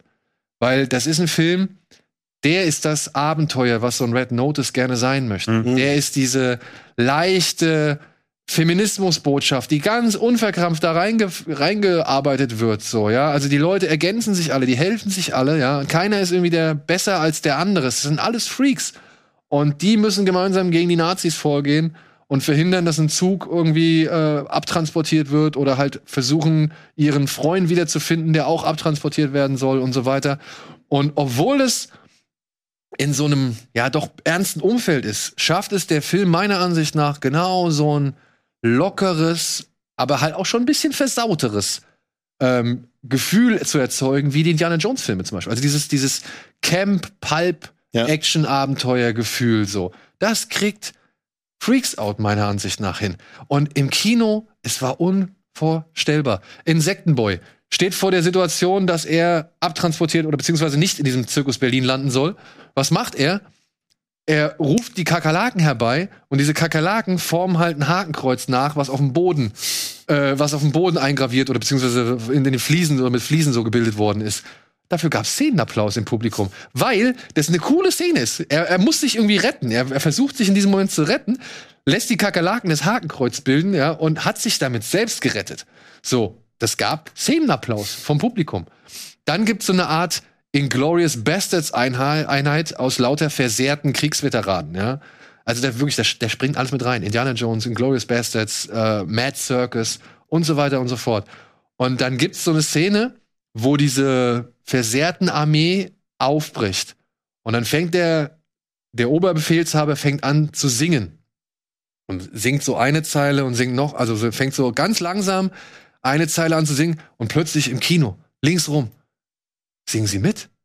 Und dann war das dieses Bella Ciao. Ah, ja. Ja? Ja, ja. Und sie singen alle ganz leise andächtig dieses Be ja, Gänsehaut, dieses Bella Ciao Lied mit. Und es hat keinen gestört, das fand keiner scheiße oder so. Und sobald die Szene dann auch fertig war, haben sie auch alle wieder aufgehört. Aber sowas in dem Kino, nachts um 23 Uhr, ja, in dem Umfeld von irgendwelchen Zirkusfreaks und Nazis und Franz Go- Ro- Go- Rogowski obendrauf, ja, die ganze Zeit irgendwie Ether schnüffelt. So, ja. ähm, das war einfach, ey, wirklich, dafür gehe ich auf Festivals. Das ist super gewesen. Das Ja. war ein herrliches Erlebnis. Ja, cool. Und der Film, der hat mir so ein breites Lächeln aufs Gesicht gezaubert. Ich hoffe, der kommt irgendwann auch äh, zu uns nach Deutschland. Sie nannten ihn Geek Robot, hat's geschafft. Ähm, wer den noch nicht kennt, ich weiß nicht, hast du den gesehen? Er liegt auch auf diesem. Ah, ja, guck den mal an. Ähm, gibt's auch bei Amazon Prime, soweit ich weiß. da hat mir schon die, die, die Herangehensweise an das Thema Superheldenfilm gefallen. Hier gefällt mir so die Herangehensweise an dieses Nazi, Nazi-Exploitation, äh, weiß ich nicht, Action-Abenteuer so. Das, Ja. das ist wirklich Ja, großartige, super. großartiges Screening. Ich weiß allerdings nicht, ob der zu Hause, wenn man den zu Hause kommt, äh, guckt, ob der dann auch so Da rüberkommt. werden im so. Zweifelsfall nicht irgendwie 20 Leute neben dir sitzen und Bella Ciao singen. Ja, Aber Hoffentlich nicht. Aber ey, wirklich, wie die Leute, das war, ich kann es einfach nicht anders beschreiben. Das war ein Magic Moment. Wie die Ja, ich meine, es, es passt ja auch, dann, wenn du dann in Sitges sitzt. Ja. ja ich, also ich sag mal so, in, in, in Hamburg im, im, im Kino hätte wahrscheinlich keiner mitgesungen. Ne? Also es ist natürlich auch dann der Moment, wenn du dann natürlich auch passend im, dem richtigen Publikum da sitzt. Ähm, ja, aber das angesprochen ist, fühlen Aber, aber ja. das wünsche ich mir halt auch mal hier in, in Deutschland, weißt Du, du? das wäre nochmal ein ganz eigenes Diskussionsthema, dafür haben wir heute nicht die Zeit, aber Nee. ey, wir, wir haben jetzt, wir waren eine Ja. Woche am Stück ja im, wirklich bei, beim FFF jetzt dieses Jahr. Ey, wie oft gab's wirklich mal eine richtige Zwei Reaktion? Reactions. Ja. Einmal in einem Film hat jemand äh, eine große Schüssel auf den Kopf gekriegt, der Kopf ist zerplatzt, da haben die Leute kurz geklatscht, Ja. auch nur weil der Regisseur anwesend war und vorher gesagt hat, bitte klatscht. Geklatscht, wenn das So kommt, genau. Und ich glaube bei Bei Raging Fire. und bei Raging Fire, aber an der er- falschen Stelle. Der- ja, aber ich fand das geil. Also die, da auch, da, die, die Stelle war auch. Äh, die fand ich super.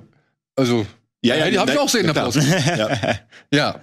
Aber so ist Bloody, es halt, ne? Bloody Oranges Ja, hast du noch als dritten Ja. Film drin. meine Überraschung. Deine Überraschung.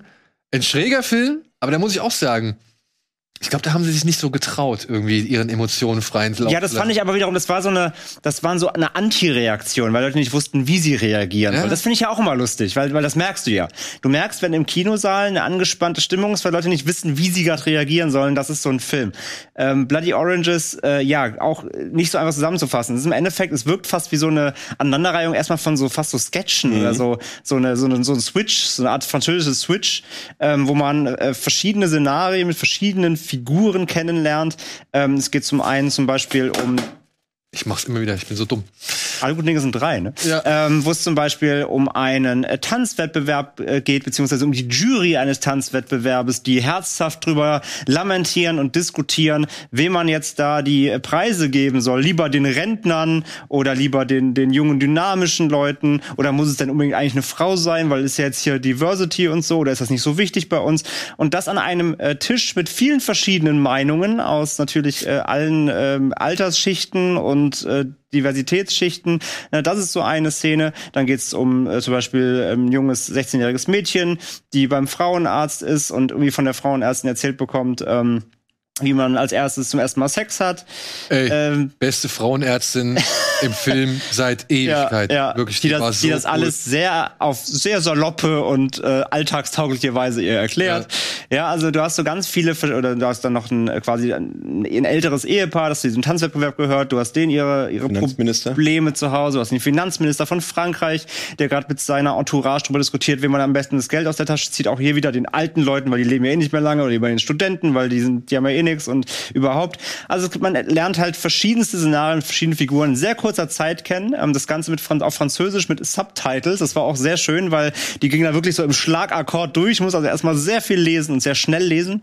Ähm, ja, und das alles auf einer einer sehr satirischen, gesell gesellschaftskritischen Note, die, und da hat mir wieder mal gezeigt, ähm, ich habe oft bei Filmen überlegt, so die Comedy sind, das hatte ich bei USS 117 beim dritten auch, ähm, funktionieren Subtitles in Comedy. Und der Film hat mir nochmal bewiesen, es liegt da nicht am Film, äh, es sind die Subtitles, äh, beziehungsweise es funktioniert trotz Subtitles, weil es wurde sehr viel gelacht im Kino. Wie gesagt, nicht immer an allen Stellen, aber äh, ich war sehr, sehr unterhalten. Und ähm, ja, so ab der Hälfte, ohne jetzt zu viel zu verraten, nimmt der Film dann nochmal einen ziemlichen Turn und äh, führt zum einen diese ganzen Stationen, diese Einzelstationen mit den Figuren irgendwie komplett mal einmal zusammen oder zumindest äh, treffen sich da verschiedene rote Fäden und wird dann auch eben ganz schön ähm, dark, teilweise wirklich brutal, blutig und unangenehm ohne Ende und ähm, äh, spielt dabei ebenfalls wieder Themen an. Wir hatten es jetzt schon ein paar Mal heute wie äh, Female Empowerment, Diversity und so weiter. Ähm, es ist ein Film, der wirklich extrem böse ist. Ja. Und wie gesagt, äh, bei manchen ja, Sprüchen, Situationen und Co. ist man halt sehr verhalten. Ist das jetzt, wie, wie, wie, wie schlucke ich das jetzt gerade? ähm, das Kann man ich wieder- darüber lachen? Kann ich darüber, darf ich darüber lachen? Wie gesagt, im Kino hat man es sehr gemerkt, dass die Leute teilweise dann wirklich eher in sich reingekichert haben, als loszuprusten. Aber ich muss sagen, dass es ein Film eben war und deswegen fand ich ihn dann letztendlich auch so gut. Ähm, der trotzdem eine so klare Haltung am Ende einnimmt und das Ganze dann doch so runterbricht und einordnet, was du gerade in den letzten zwei oder anderthalb Stunden gehört hast, dass es, dass es total konform geht, weil der, er, er so eine Haltung bewahrt, ähm, dass, dass du weißt, dass du weißt, wie, er den, wie der ganze Film gemeint war. Und ja. Gebe ich dir komplett recht Ja. mit. Ist mir auch aufgefallen. Ja. Wir waren uns mal beide sicher, als wir aus dem Kino kamen. Na klar, der hat hier eine klare Haltung. Das ist die richtige Botschaft. Das ist ja wirklich eine Satire, die komplett alle Gesellschaftsschichten von Frankreich einmal abdeckt und da mit dem Holzhammer raufhaut. Aber auf eine sehr schlaue Art und Weise. Genau, er war Also der. Anti-OSS sozusagen, Französisch. Ne?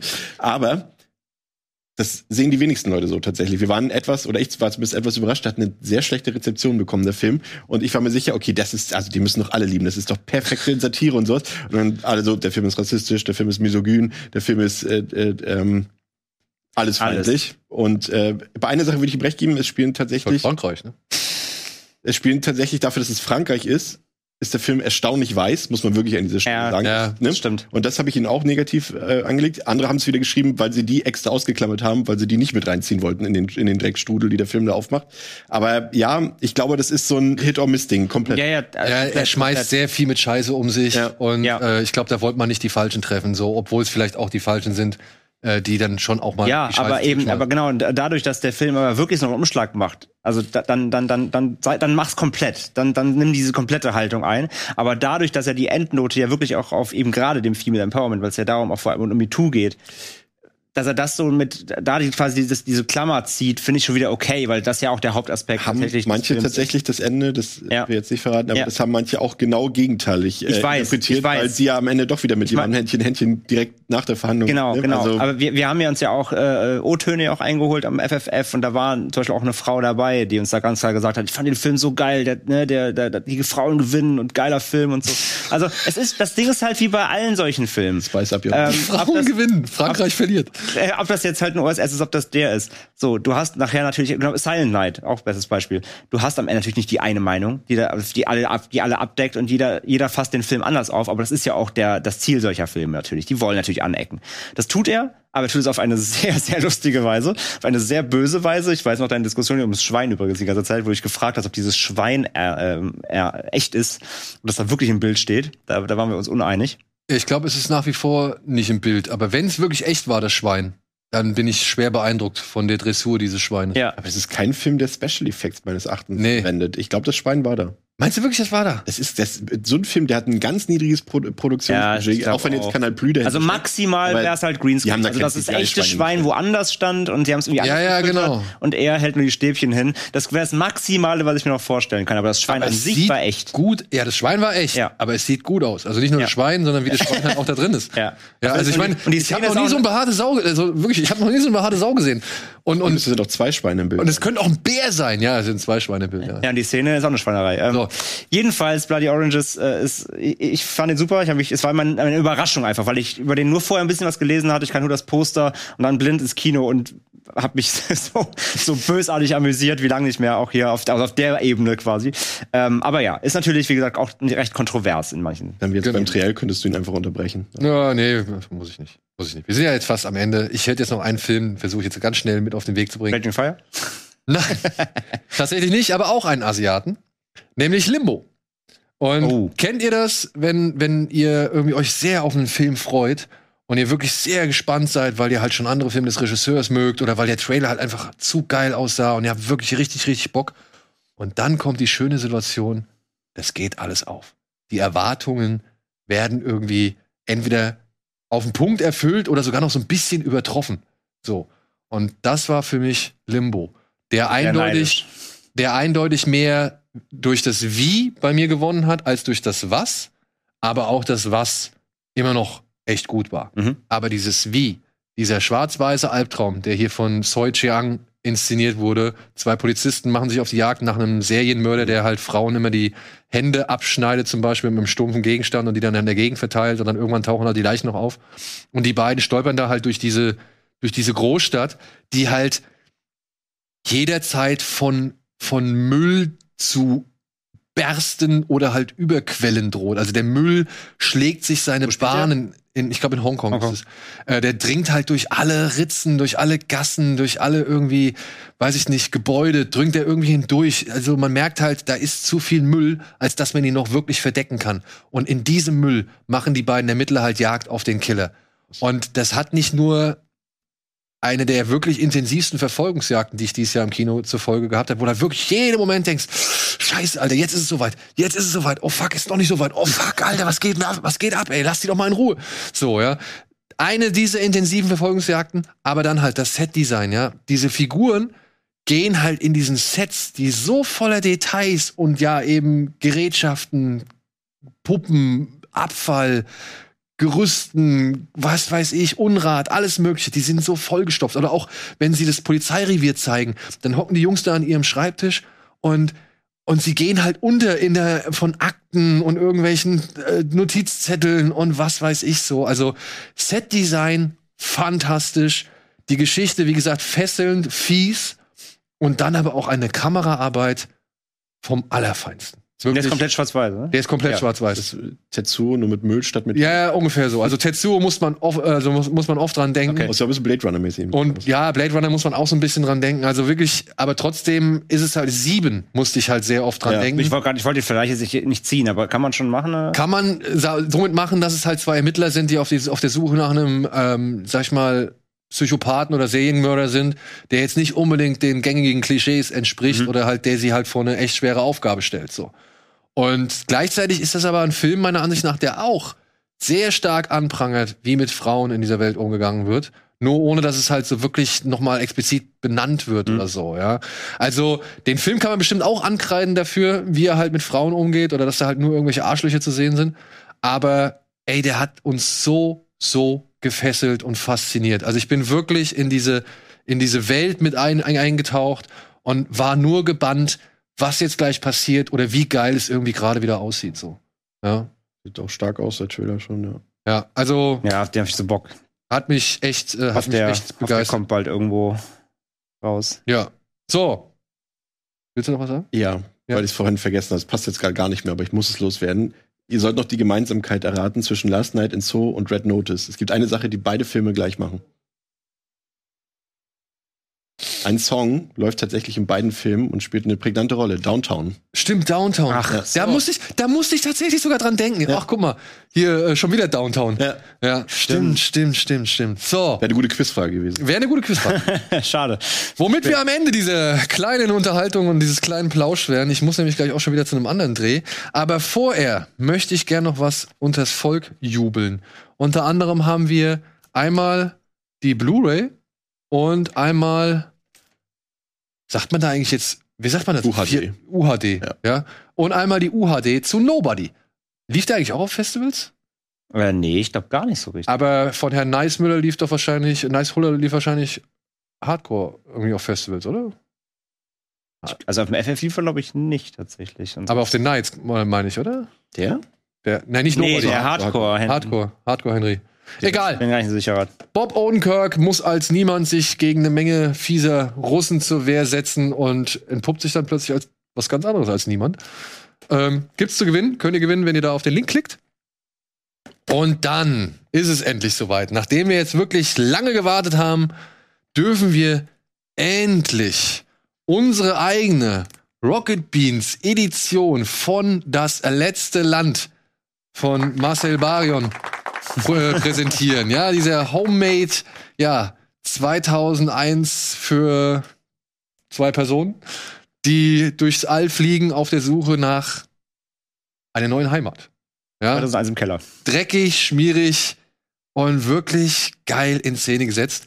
Ähm, die gibt es jetzt sowohl bei uns im Shop äh, zu- käuflich zu erwerben, aber jetzt halt auch noch mal hier bei uns in der Sendung verlosen wir jetzt fünf Stück, glaube ich, ja, fünf Stück.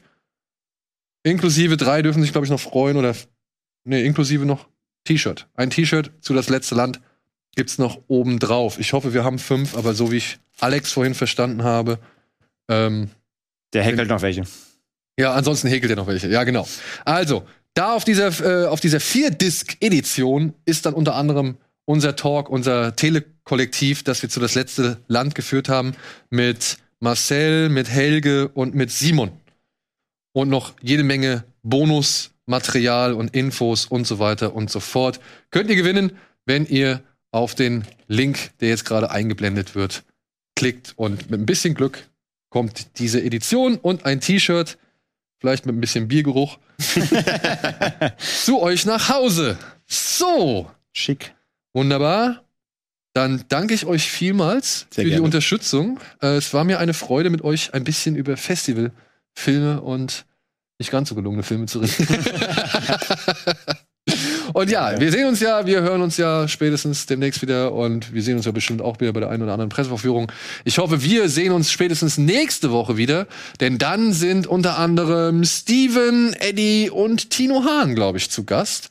Und äh, ein anderer netter junger Mann kommt vielleicht auch noch mal vorbei. So, Dankeschön, macht's gut, habt ein schönes Wochenende, genießt die Filme, die ihr genießen könnt und bis zum nächsten Mal. Tschüss.